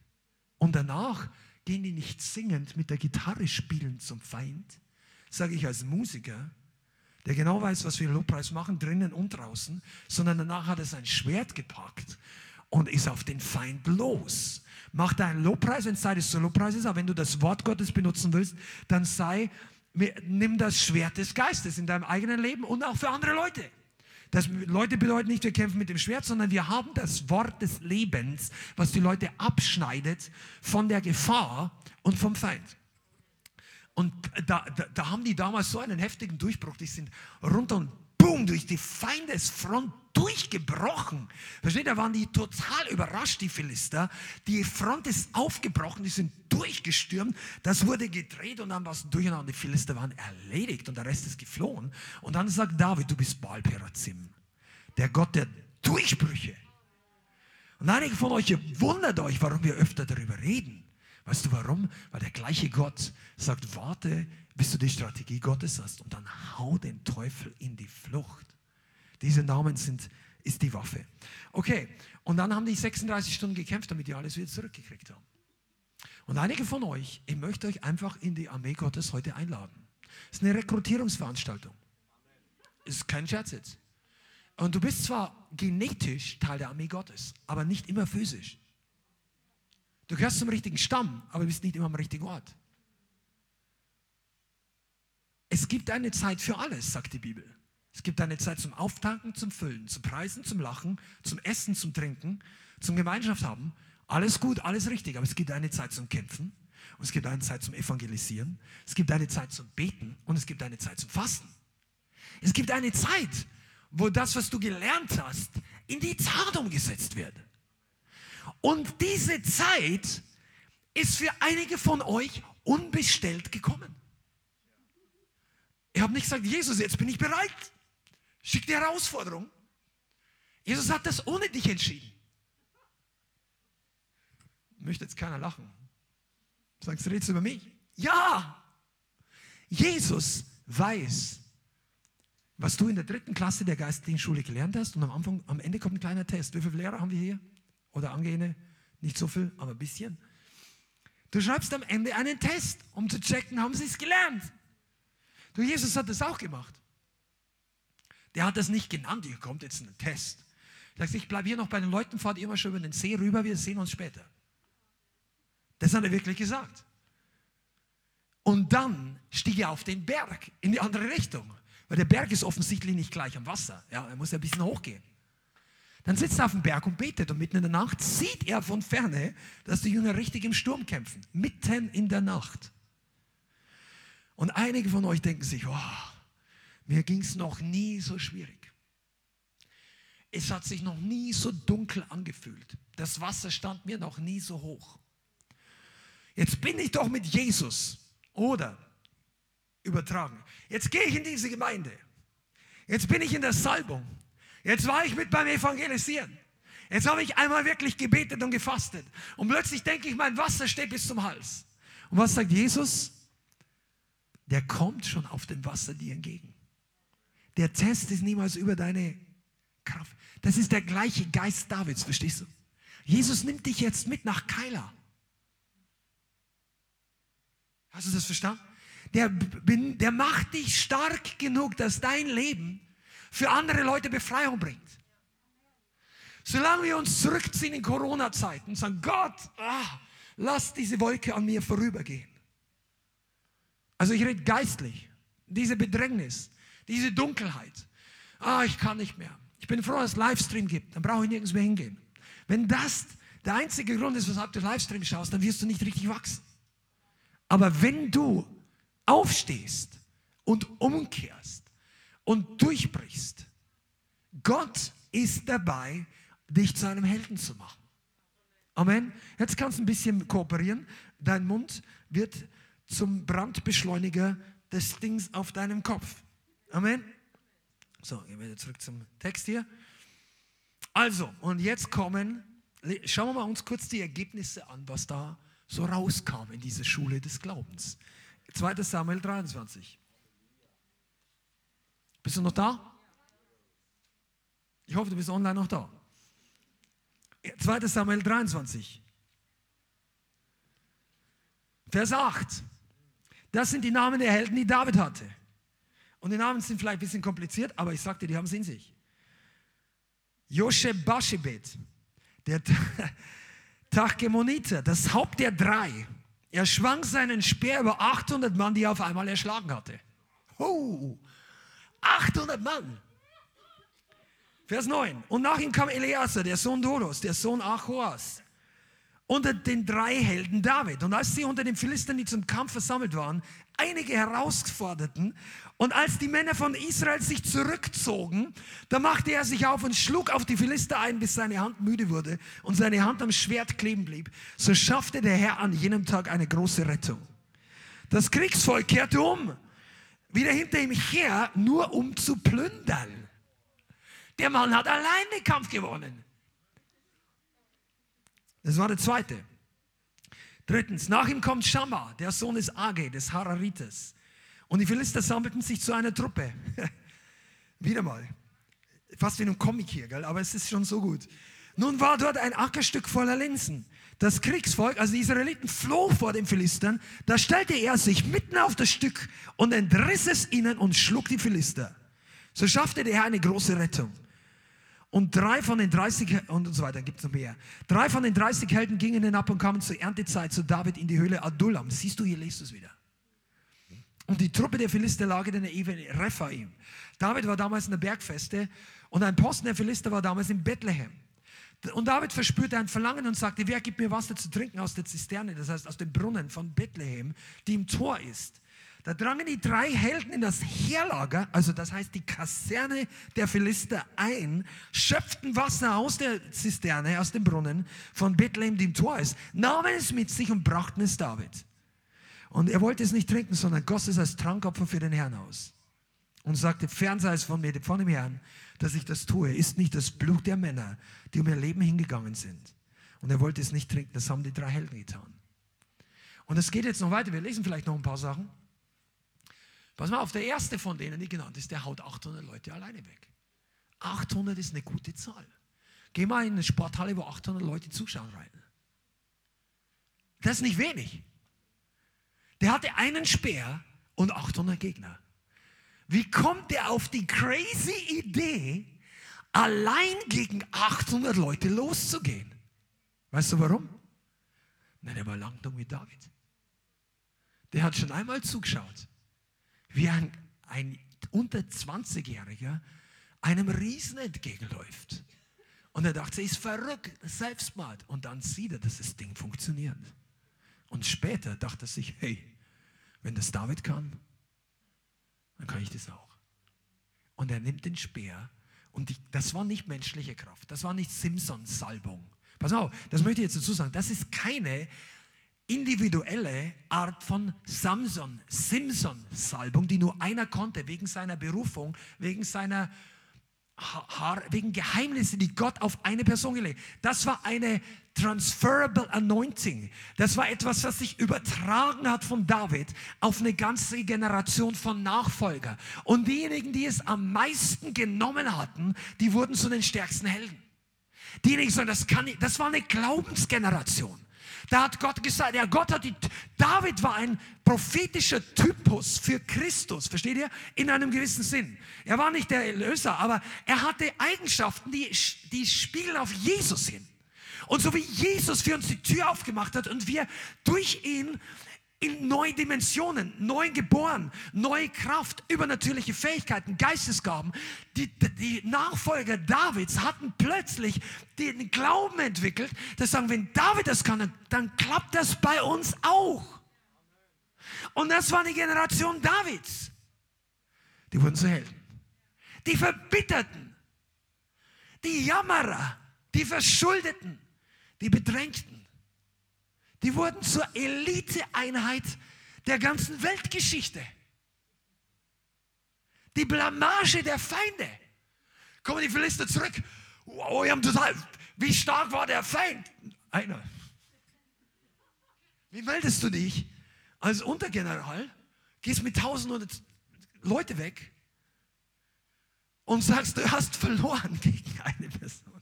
Aber die Philister waren nicht so blöd, die haben schon, die haben schon einmal gegen eine Person verloren. Mensch, du, das war die Generation, die hervorkam, weil sie lang genug in der Gegenwart Gottes waren, in der Gegenwart des Königs. Und dann ging es von der Höhle nach Hebron. Also da gibt es Zwischenstationen, du kannst es mal studieren. Aber David wurde dann König in Hebron. Und was er gelernt hat, was er, die Kultur, die in seinem Lager war, teilen die Beute, die haben die Beute nachher geteilt, mit denen die K.O. waren. Das zeigt mir geistlich auch, dass das, was das Volk Gottes vom Feind zurückholt, ist nicht nur für die Helden, sondern ist für alle anderen, die auch zu müde und zu K.O. zum Kämpfen sind. Und wenn du zu fertig bist, in dem Moment zu kämpfen, dann komm einfach ins richtige Lager. Und du wirst auch mit Beute abgekommen. Der einzige Punkt ist, lauf nicht weg, weil anfangen die Bomben oder die Pfeile zu fliegen.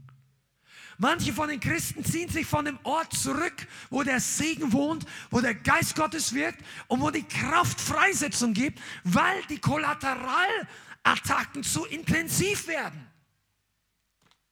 Manche, ja, da will ich nicht mehr hin und ich krieg da. Weißt du, der Teufel testet einige von euch, ob du es wirklich willst.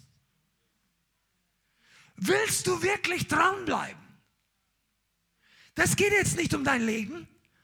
Aber es geht vielleicht um deinen Sonntagnachmittag.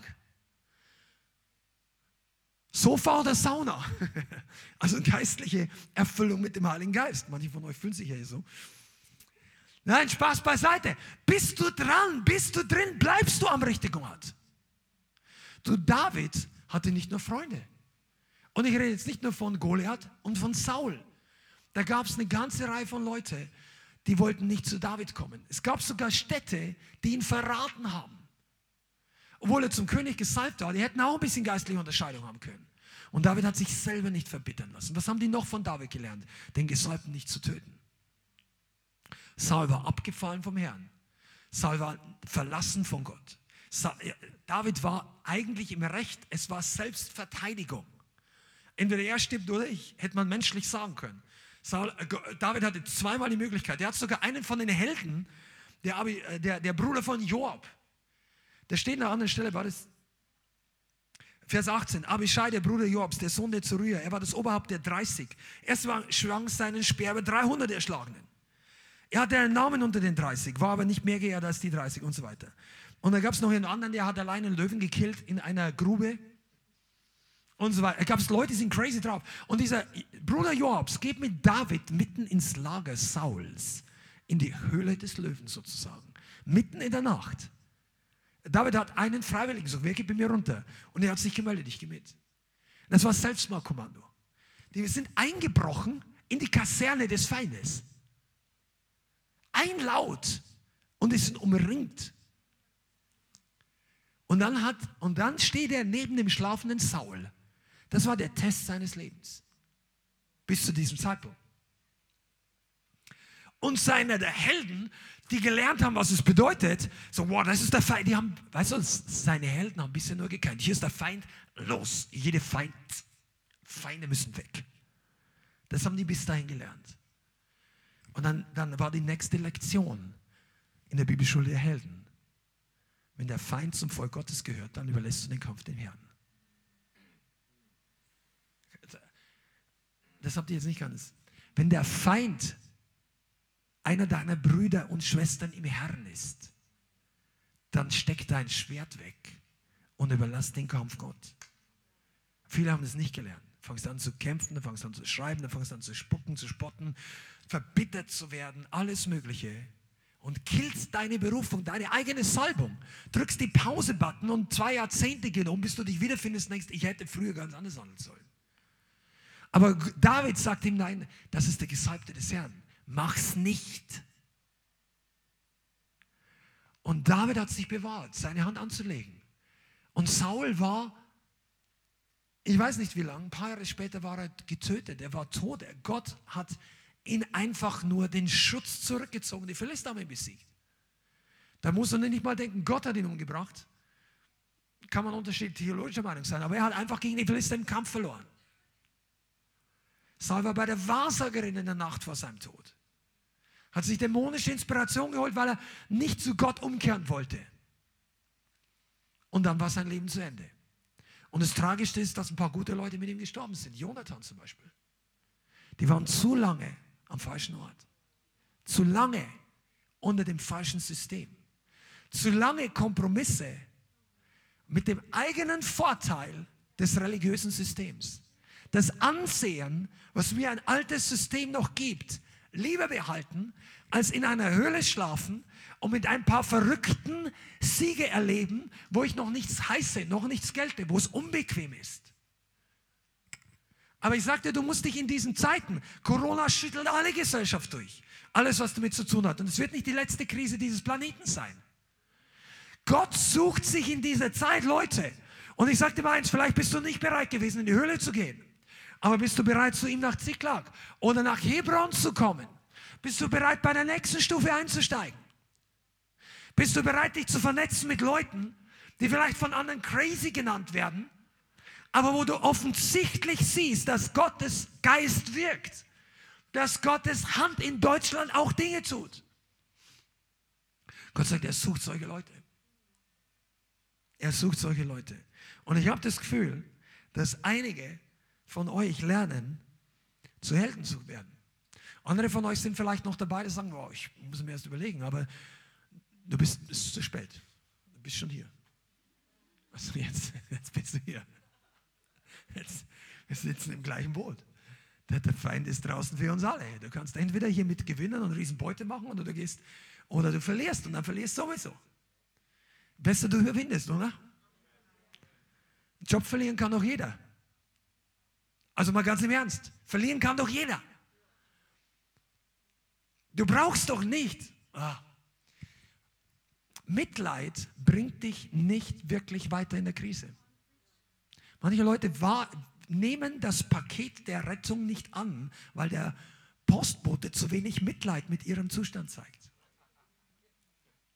Das, das musst du jetzt verstehen. Manche Leute wollen das Paket der Hilfe nicht haben, weil es nicht in dem Formfaktor ihrer Sympathie kommt. Das hat zu viele Ecken, zu viele Kanten. Ich mag das nicht. Ich, ich, möchte mich geliebt fühlen. Und Gott sagt, die Liebe ist vor dir auf dem Tisch. Die Liebe heißt Rettung. Jesus, Hilfe. Leute geben dir ein Eiweißriegel, nicht ein Schokopudding. Oder irgendwie, wenn du ein bisschen, ja, etwas, was dich kräftigt. Und dann plötzlich wachst du auf und wir haben einige, die kommen hierher und denken, ich bin eher zum, die kommen von anderen Städten hierher und sagen, ich bin eher zum Gebet berufen, ich bin eher zu dem berufen und so weiter. Und sagen, ja, ist okay, keiner hat hier nochmal, haben wir schon jemanden zum Evangelisieren gezwungen? Kann einer Zeugnis geben? Nicht, oder? Haben wir nie gemacht. Aber wir haben gesagt, gut, wenn du nicht, alles okay, aber mach nur dein Herz auf. Vielleicht erwischt dich das Feuer genauso. Und dann hat es nicht ein paar Monate gedauert und die Leute sagen, boah, ich habe gar nicht gewusst, dass ich es kann. Und dann, und dann flieht der Feind. Ah, come on. Du merkst, wie dann diese irre, verrückte Truppe mitten in die, einer der Städte dieses Landes einfällt und auf Beutezug für den Herrn geht und Menschen aus dem Finsternis ins Licht herausholt. Und du stehst einfach mit dabei und denkst, wo bin ich hier gelandet? Aber irgendwie fühlt es sich gut an und du sagst, Rabashangarak, vielleicht rede ich doch mit der Person und so weiter. Und dann war gar nicht so schlimm. Wir haben Leute gehabt, da hat sich die erste Person sofort bekehrt. Haben natürlich gemerkt, dass nicht jedes Gespräch so laufen muss. Aber was für ein Gefühl, wenn plötzlich die Angst vor dir Ausreiß nimmt. Ja? Wobei wir nach Gefühle gehen. Aber Gefühle sind auch nicht schlecht, wenn sie gut sind. Das war jetzt zu tief für euch, gell? wenn Gefühle okay sind, nimm sie.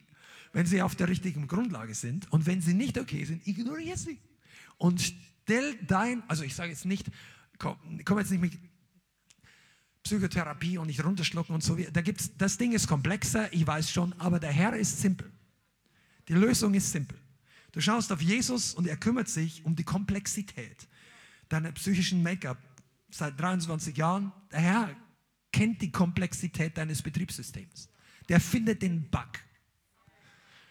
Du musst nicht Programmierer sein, um deine Seele in Ordnung zu bringen. Du musst nur zum richtigen Programmierer hingehen. Der heißt der Heilige Geist. Oh, ich bin Shatraka. Dein Weg, deine Krise, dein Wachstum. Dein Sieg. Du bist hier am richtigen Ort. Du hast dich ins richtige Stream eingeschaltet. Der Herr wendet das Blatt. Ich glaube, das ist ein prophetisches Wort für einige von uns und für die Situation dort. Der Herr wendet das Blatt. Der Herr ist dabei, für einige von uns Wende zu bringen. Jetzt wartest du vielleicht, dass die Politik sich ändert. Du wartest vielleicht, dass sie endlich diese komischen Tests wieder abschaffen oder dies oder jene. Keine Ahnung, was du wartest. Aber das muss, das muss nicht das Ding sein. Und äh, David ist Jahre vor Saul geflohen. Die Wende kam zuerst in ihm. Die kam zuerst im Lager der Heiligen. Die hatten eine gute Zeit in der Höhle. Die hatten eine gute Zeit zusammen. Und danach hat Gott die Nation geschiftet.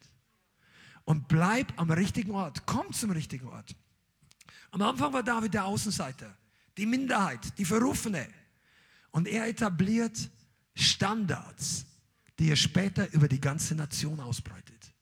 Und als David König war, dann ging der Lobpreis in ganz Israel rauf und runter. Dann hat er vier und dann hat er, einige von euch, ihr wartet darauf, bis ihr endlich Vollzeit Gott dienen könnt. Ja, wenn ich mehr Zeit hätte, würde ich mehr preisen. David hat die Leute vollzeitlich bezahlt, die vorher schon gepriesen haben. das ist die Wahrheit. Die mit ihm gekämpft haben. Der, die, die, du wirst nachlesen, dass zwei der, der wichtigsten Priester, der eine hieß Abiatar, das war der Sohn, einer der Söhne, der entwischt ist von diesen 74 Priestern, die Saul ermordet hat.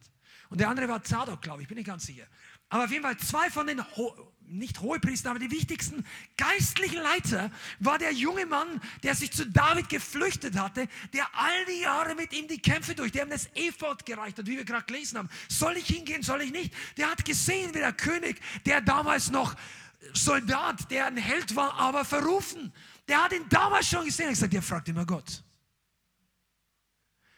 Und ich sagte, wenn du in der Situation, wo du jetzt bist, treu bist, Gott vergrößert das Ding. Gott bringt dich und uns heraus aus einer Höhle, wenn du dich darin fühlst. Er bringt dich auf eine Ebene, wo du eigenen Raum hast. Wo du dann wieder eine Familie gründest, weil es war nicht so einfach in der Höhle. Aber es in Hebron waren die erste Station der Königsherrschaft Davids. Sieben Jahre in Hebron und danach in Jerusalem, Jerusalem 33 Jahre. David hatte dann Familie. Als Familienvater ist er kein gutes Vorbild, muss ich sagen. Aber in vielen anderen Punkten schon. Und er hat, ihr kennt alle seine Schwächen. Durch David hatte Israel die geistlichste Führung, die mächtigste, das Momentum der Ausbreitung ever. Und das waren mit seine Leute. Das war eine ganze Generation. Und ich möchte heute irgendwie teasern. Seid ihr noch da? Seid ihr begeistert? Weißt du, ich, ich, ich spüre im Geist einfach, dass dieses, du, du hast in dieser Riesen, was sie möchten, dieses ganze Ding ist ja eine Propagandaschlacht. Und ich rede jetzt noch nicht mal äh, Maßnahmen, ja, nein, Info, vergiss das jetzt mal. Es ist eine Propagandaschlacht, dass der Teufel uns allen, der Angst macht.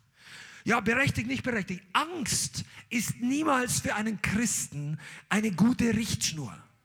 Das heißt, als Christ darfst du, was deine Seele, dein geistliches Leben angeht, Angst immer widerstehen. Das heißt ja nicht, dass du mit 220 in die Kurve fährst. Da kann man schon Respekt haben vor der Kurve. Aber Angst ist nicht das Werkzeug. Wir sind in einer Propagandaschlacht über Angst. Und während einige den Kopf in den Sand stecken und abwarten, schauen, was können wir noch machen, gehen andere her und Gott erweckt Leute und sagen, hey, dieser Goliath wird genauso fallen. Ich weiß nicht, wie wir nachher rauskommen. Ich weiß auch nicht, wie Deutschland nachher aussieht. Aber wir werden auf jeden Fall nicht deprimierter, nicht ärmer, nicht geistlich ärmer. Wir sind geistlich reicher. Wir sind geistlich gesegneter. Ich habe an meinem an meinem geistlichen Erfahrungsschatz mehr Zeugnisse. Ich werde die Jahre 19, 20, 21 bis auch wann immer, ich werde die nicht missen wollen. Und einige von euch werden genauso denken am Ende und sagen, hey, das haben wir, wir haben nicht damit gerechnet, wir haben nicht gebetet, dass es kommt, aber wir sind stärker daraus hervorgegangen. Es haben sich Dinge, Internet, hey, Chat, es haben sich Sachen gegründet, äh, zusammengefunden, die hätten sich ohne Corona nie entwickelt. Seid ihr da? Einige von euch, ihr werdet ohne diese Sache nie richtig in Bewegung gekommen. Und Gott sagt, jetzt ist die Zeit, wo die Armee aufsteht. Und wenn du dich jetzt noch bedrängt fühlst, dann bist du vielleicht noch am Anfang. Dann lern, dass Gott deine Bedrängnis wegkickt. Und er macht, er bleibt nicht stehen, bis du endlich spürst, dass dein Leben besser wird, sondern geh weiter und sag, hey, wenn der, die Lösung reicht nicht nur für mich. Da gibt es noch Freunde, Bekannte, Nachbarn in meinem Umfeld und denen bringe ich gute Botschaft. Stimmt's? Arm oder reich, jung oder alt, welches Generation, welche Art von Kultur, welche Sprache auch immer. Und ich habe die, die Predigt am Ende genannt, der große Wurf. Also am Anfang hieß sie anders. Die Wunden, die Bedrängten und der große Wurf. Das heißt es heute. Durch die Wunden sind wir durch, die Bedrängten haben wir auch verstanden. Und jetzt kommt der große Wurf. Was ist das?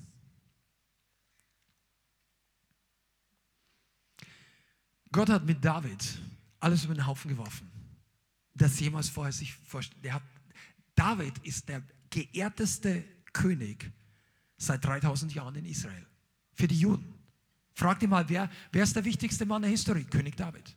Also Mose, Elia, Propheten, aber wer von den Herrschern? König David.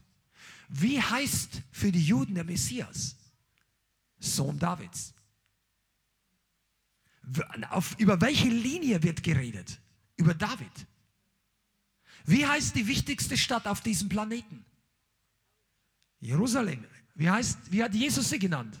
Oder die Stadt Davids. Es ist die Davidstadt. Jesus nennt sie die Stadt des großen Königs. Das war natürlich zunächst mal David, aber David war der kleinere König. Jesus der größere. Jerusalem ist unser ewiges Zuhause, sagt die Offenbarung. Das Ende der Geschichte. Wir werden eines Tages in der Stadt Davids wohnen. Das wird eine neue Stadt, aber du wirst David in dieser Stadt an jeder Ecke irgendwo sehen. Also nicht persönlich, aber du wirst dieses Gefühl haben, wir sind in der Stadt Davids. Vielleicht, vielleicht ist es nur für mich, aber dann vergib mir, dann flippe ich jetzt einfach mal fünf Minuten nur für mich aus hier. Das Ding beamt mich wirklich weg. Ich weiß nicht, ob du so drauf bist, aber David,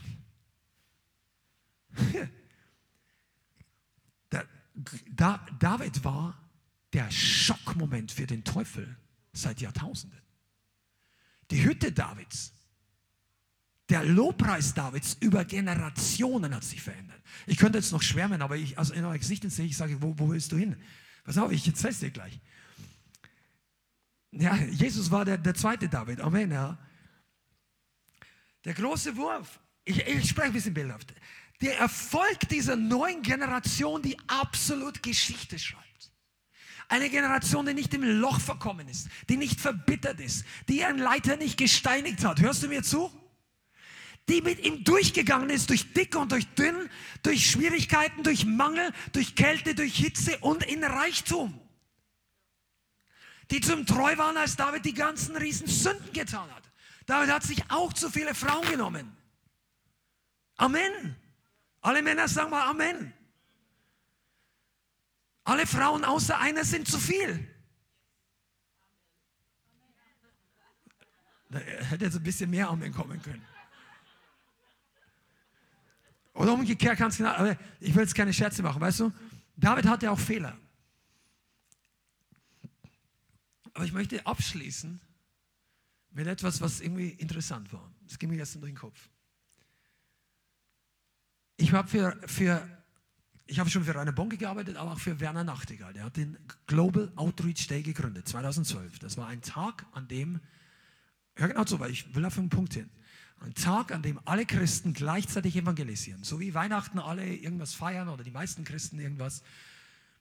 Gut oder schlecht spielt es keine Rolle, aber der Tag ist im Kalender für jeden eingemerkt. Ist sogar ein Feiertag. Ein Tag der Evangelisation. Das war irrsinnig, den Menschen hat keiner gekannt, aber Jahre später haben in 140, 150 Ländern Millionen von Christen, Millionen von Christen begonnen zu evangelisieren, wenigstens eine Person. Und dadurch wurden Millionen Leute gerettet im Laufe der letzten zehn Jahre. Und bis 2016 habe ich für diese Sache auch vollzeitlich mitgearbeitet. Und ich kann mich noch genau erinnern, ich glaube, es war 2015 oder 2016, wenn einer von euch zuschaut, äh, GOD oder von No Limit, dann korrigiere mich, wann der Zeitpunkt genau war.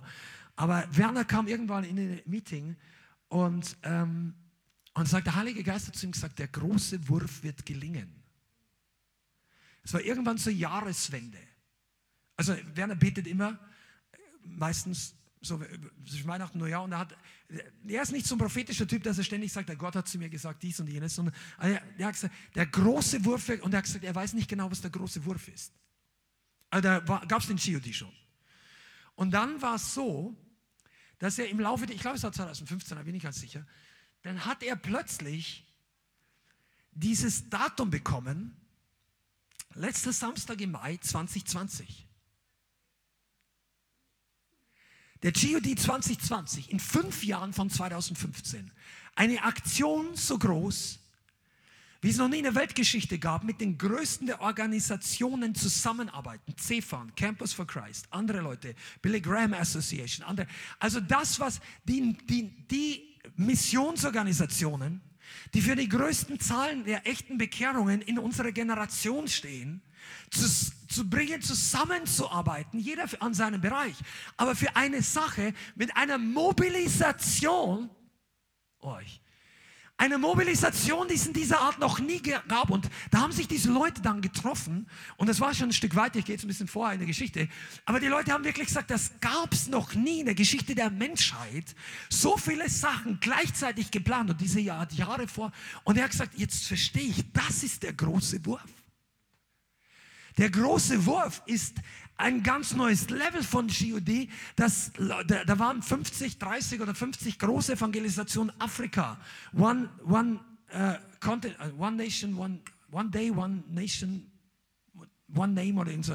Auf jeden Fall sollten da große Evangelisation, Afrika rauf und runter, eine massive Mobilisation. Und das ging und ging und es war begeistert. Und bis dahin war natürlich jeder GOD auch gesegnet. Wir waren ja jedes Mal vor Ort dabei oder an anderen. Ich könnte euch viele Geschichten erzählen. Nepal, äh, auf Dominikanischen Republik 180 oder 150.000 äh, Taufen, die durchgeführt wurden. Also es war riesig, was passiert ist. Millionen von Menschen. Und dann kam 2020. Mir wird es jetzt klar weil ich damals noch in den Meetings dabei war, fünf Jahre zuvor.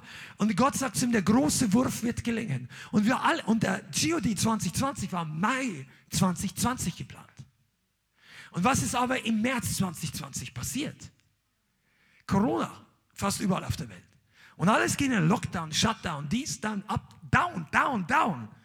Vision down. Mobilisation down. Nichts war mehr von dem. Und Werner hat gemeint, das war die Krise seines Lebens. Denkt, wow, wir haben jahrelang dafür gearbeitet, jetzt fällt alles auseinander. Das haben wir später erst erzählt, weil wir waren nicht in der Zeit nicht jede zwei Wochen miteinander kommunizieren. Und er hat, hatte so eine echte Krise, also was heißt, der hat, weil war enttäuscht, haben sie auch viel Geld hineingesteckt. Ist ja logisch, die ganzen Großevangelisationen abgesagt. Die Großen, auf einem Kontinent, die wollten eine Musikproduktion machen und hier, wir haben, könnt ihr euch erinnern, in Israel gesungen? War geplant, dass der, also aufgenommen, war geplant, dass dieses Video entsteht und dann zusammen Times Square und so. Das wurde alles abgeblasen wegen Corona. Und am Ende des Jahres 2020 Sprechen wir nochmal und er erzählt eigentlich, er hatte ja die Krise bekommen und im Laufe der Zeit hat er gemerkt, die Monate Mai, Juni, Juli, dass die Millionen, die da alle vorbereitet worden sind, dass die begonnen haben mit anderer Taktik trotzdem Leute zu erreichen. Und dass in der Welt durch diese Corona-Krise Leute plötzlich ganz anders offen wurden. Und die Leute ganz anders nach Gott gefragt haben. Und das, wo die ganze Welt in Erschütterung war, aber die Erntefelder noch reifer waren für das Evangelium. Und plötzlich war es nicht große Evangelisationen, die die Begeisterung hervorgerufen haben, wobei Werner nie für die großen Dinge alleine steht, aber es waren Dinge, Zeugnisse kamen zusammen und er hat gesagt, das Jahr 2020 war so viel größer, als er vorher gedacht hat. So viel mehr Leute haben sich bekehrt, so viel mehr Reports kamen zurück. Das war amazing. Und dann fällt mir jetzt ein, dass Gott gesagt der große Wurf wird gelingen. Soll ich dir mal was sagen, was passiert? Das ist deine Geschichte. Das ist die Geschichte einer Generation.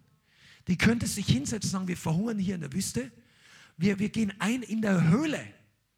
Wir sind verfolgt von Saul oder von diesem oder jenen, von der Weltbevölkerung.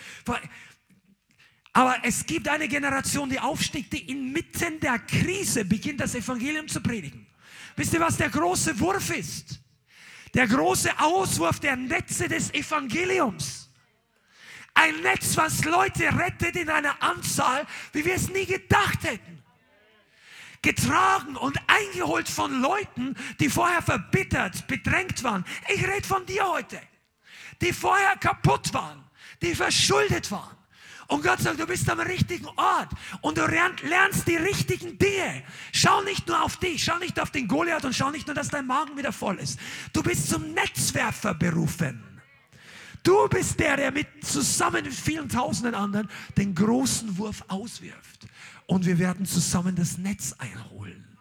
Und es werden Fische hereinkommen. Ich rede bildhaft, wenn du Jesus nicht so gut kennst. Jesus sagt zu seinen Jüngern, ich werde euch zu Menschenfischer machen. Von diesem Netz reden wir. Leute aus der Hand des Teufels aus der Krankheit, aus der Depression herausfischen, aus der Abhängigkeit des Teufels und dieser Dunkelheit der Welt und hinein in das Licht, in die Segen, in die Freiheit, in die Vergebung. Das Evangelium braucht Fischer, Fischerboote, braucht Hände, die anpacken. Und während wir heute nicht mehr mit Schwert und mit Dingen rausgehen und sagen, wow, wir killen die Leute und wo ist der nächste Goliath? Dein Goliath ist der, der dir Angst macht, dass du den Fuß vor deine Tür setzt für das Evangelium. Wir brauchen hier nicht großartige Heldengeschichten mit Schwertern und Blut. Das einzige Blut, was zählt, ist das Blut Jesu. Das vergossen wurde für alle Menschen, für deine größten Feinde und für deine besten Freunde. Gott sendet dich er sendet dich aus mit Waffen des Geistes. Er sendet dich aus mit dem Netz für die Ernte. Und Freunde am Online-Stream, ich sage immer was anderes. Das Netz wird immer mehr engere Maschen bekommen. Und es spannt sich über ganz Deutschland. Und das Netz wird größer und enger. Und Gott sucht sich eine Gemeinde, eine Gemeindebewegung, ein Movement, wo Leute zusammenarbeiten über Nationen, vielleicht sogar über Nationen und ein Evangeliumsnetz auswerfen. Und der Spirit ist, was die Leute verbindet. Nicht in erster Linie die Organisation, nicht in erster Linie irgendein dies, jenes, Methode, Manipulation. Die, der Spirit, der Spirit, der in der Höhle Davids war. Verstehst du? Wo die Leute sagen, wow, bisher, ich sitze zu Hause rum im Dorf am Ende der Welt. Keiner kennt mich, mir geht's schlecht, ich sitze in der Höhle. Aber du findest ein paar gleich crazy Leute und immer kommt das durch deine Internetleitung zu dir und du denkst, wenn das geht, warum soll das nur in Frankfurt gehen? Warum geht das nur in Garmisch oder in Bochum? Oder, und du denkst, Vielleicht geht es bei mir auch. Du setzt am nächsten Montag deinen Fuß vor die Tür. Anfang hast du ein bisschen Angst, denkst, wo ist der Teufel? Und der Teufel hat in Wirklichkeit Angst vor dir und denkt, wo ist die Salbung heute? Und dann gehst du raus und plötzlich erlebst du, wie Gott wirkt. Der Gott Davids tut für dich Wunder. Der Heilige Geist kommt in dein Leben. Und ich spüre im Geist wirklich, dass Gott ein Netzwerk von Power-Betern und Evangelisten und Fürbittern und Leute, die im Geist connected sind die im Spirit des Worships connected sind. Die sie nicht so crazy sind, eineinhalb Stunden Lobpreis zu machen. Wo heißt ihr irgendwo, dass der Lobpreis, vielleicht hat David im Psalm 22 Mal gesungen.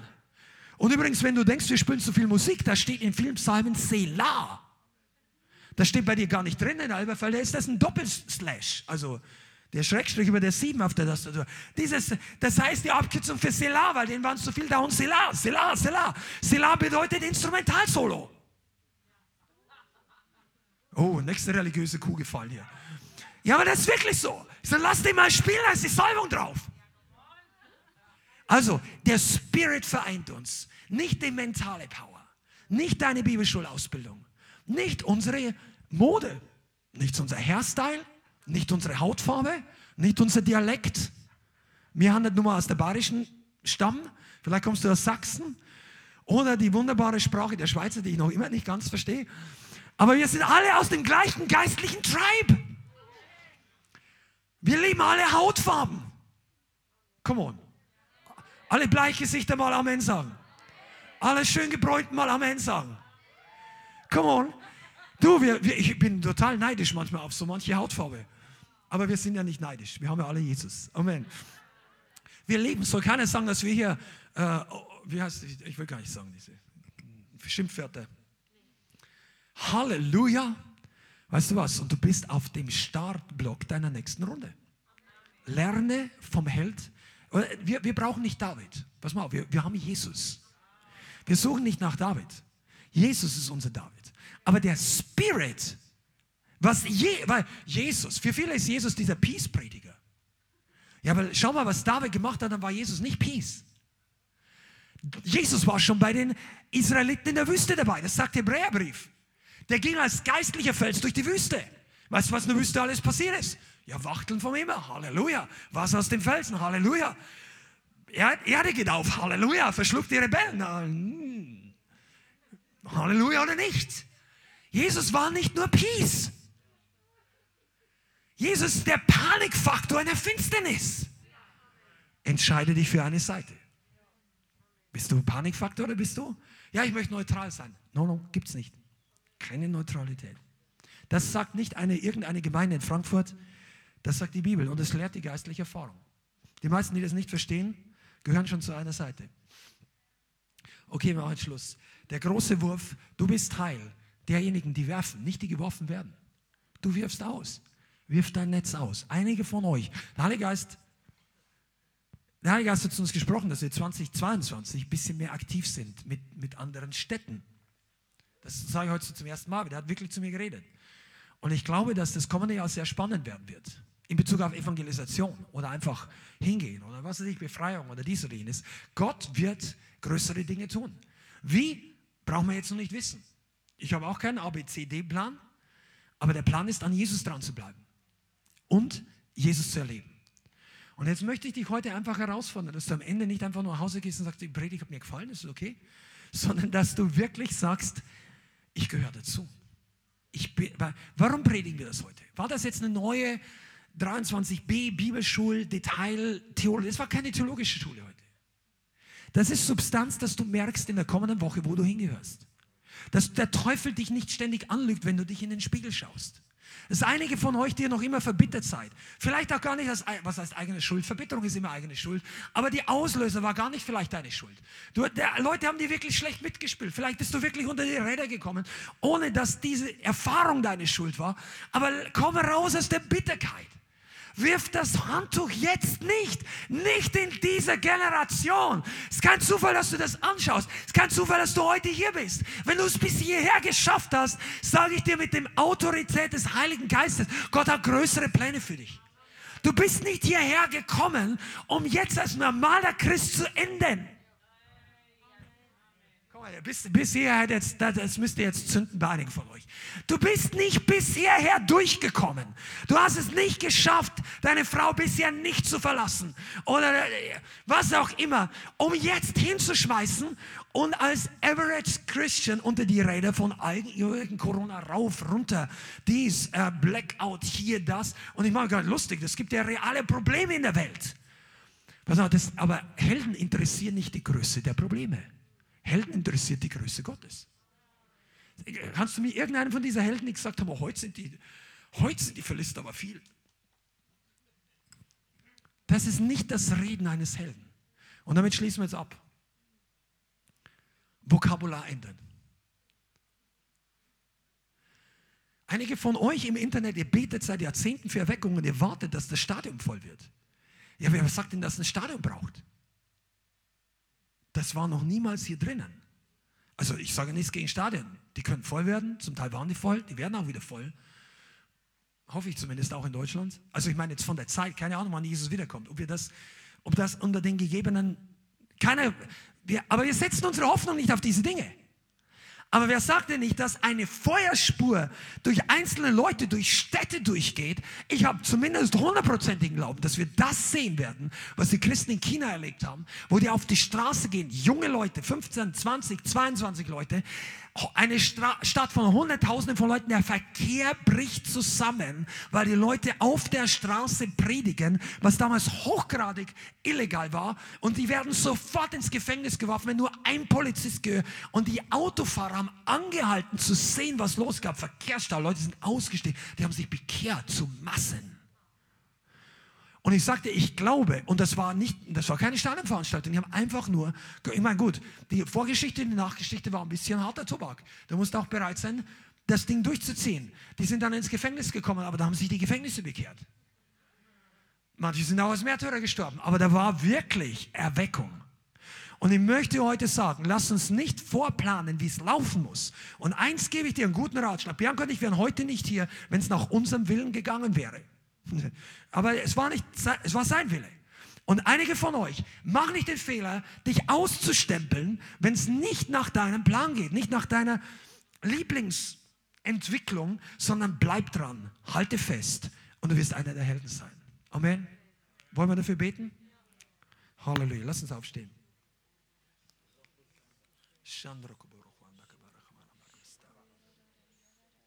Ich glaube, ich habe am Herzen, für Kühnheit zu beten. Kühnheit für manche Leute in einem neuen Level.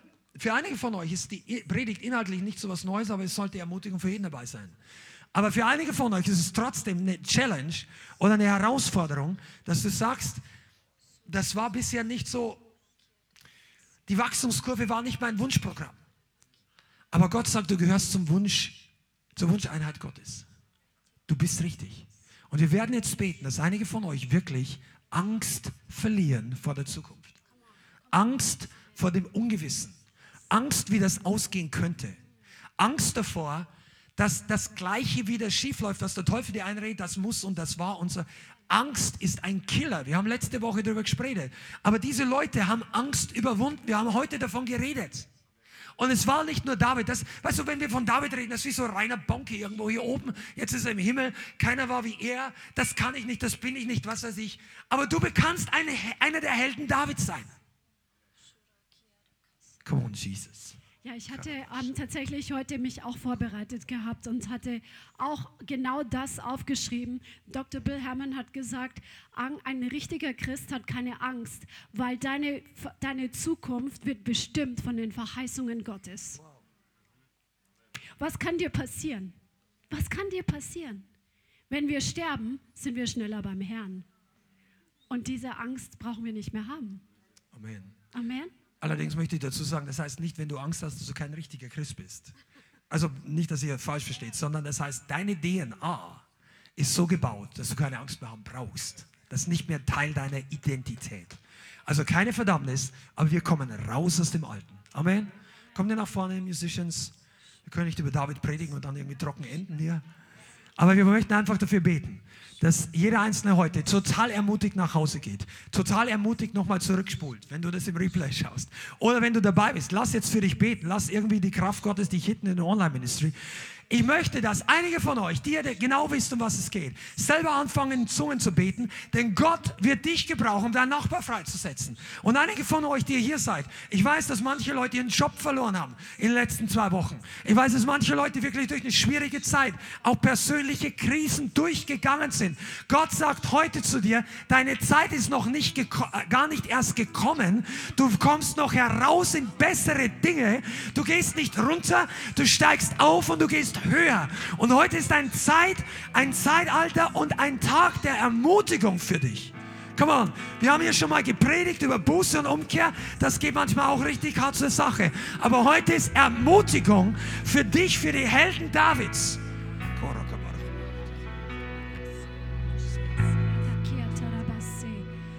Kiataya Lass uns einfach beten. Shandorokoboshiki. Shangarakabarachwandakabaracha. Oh. Vater, lass deine Salbung jetzt kommen. Wir bitten dich um die Freisetzung deiner Helden an diesem Ort und alle, die jetzt zuschauen. Lass die Salbung des Heiligen Geistes durchbrechen. Oh. Komm fang an, in Zungen zu beten, wenn du mit dem Heiligen Geist erfüllt bist.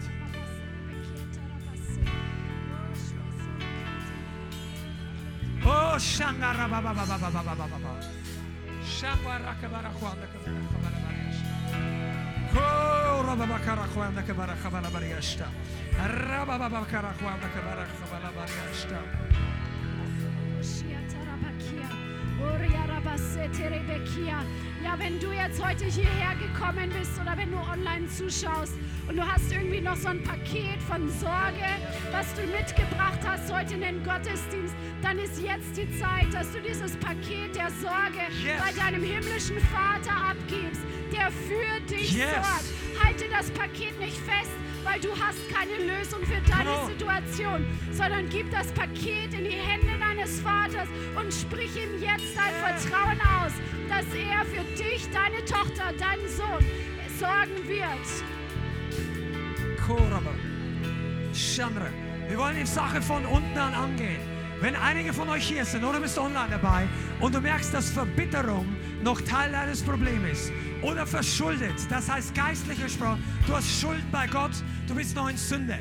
Wenn das noch da ist, dann ist jetzt die Zeit, das Ganze abzulegen und reinzuwaschen und klare Sache mit Jesus zu machen.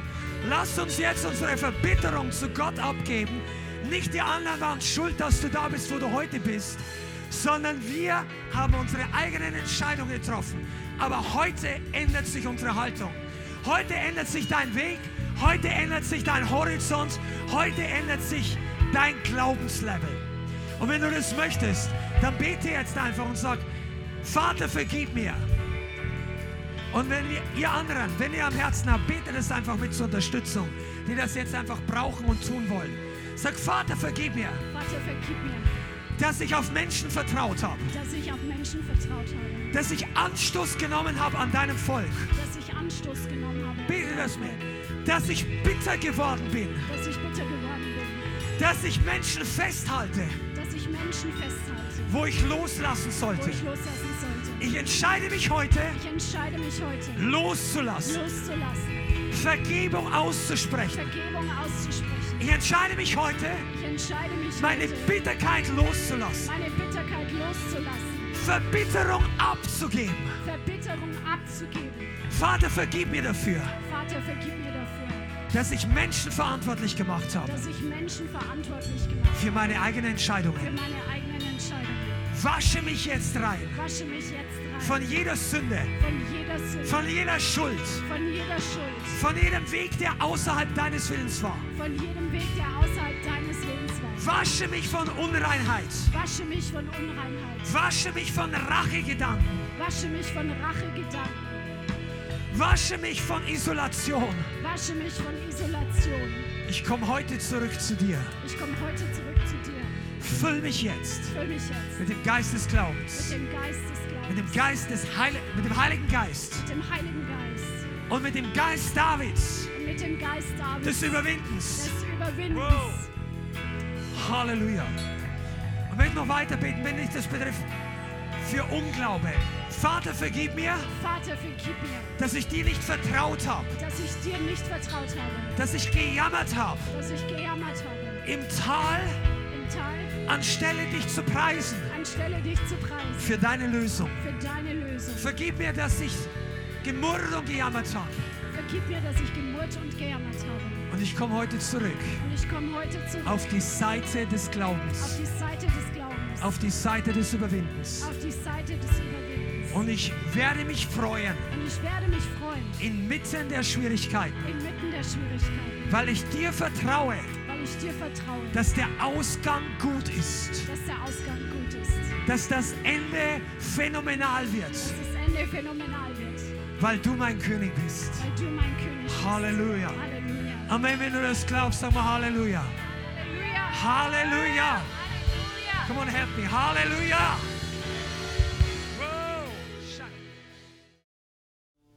Vielen Dank fürs Zuhören. Wir hoffen, die Botschaft hat dich inspiriert und weitergebracht. Diese und noch mehr Botschaften findest du auch als Livestream auf unserem YouTube-Channel, zusammen mit Live-Worship und vielen bewegenden Zeugnissen.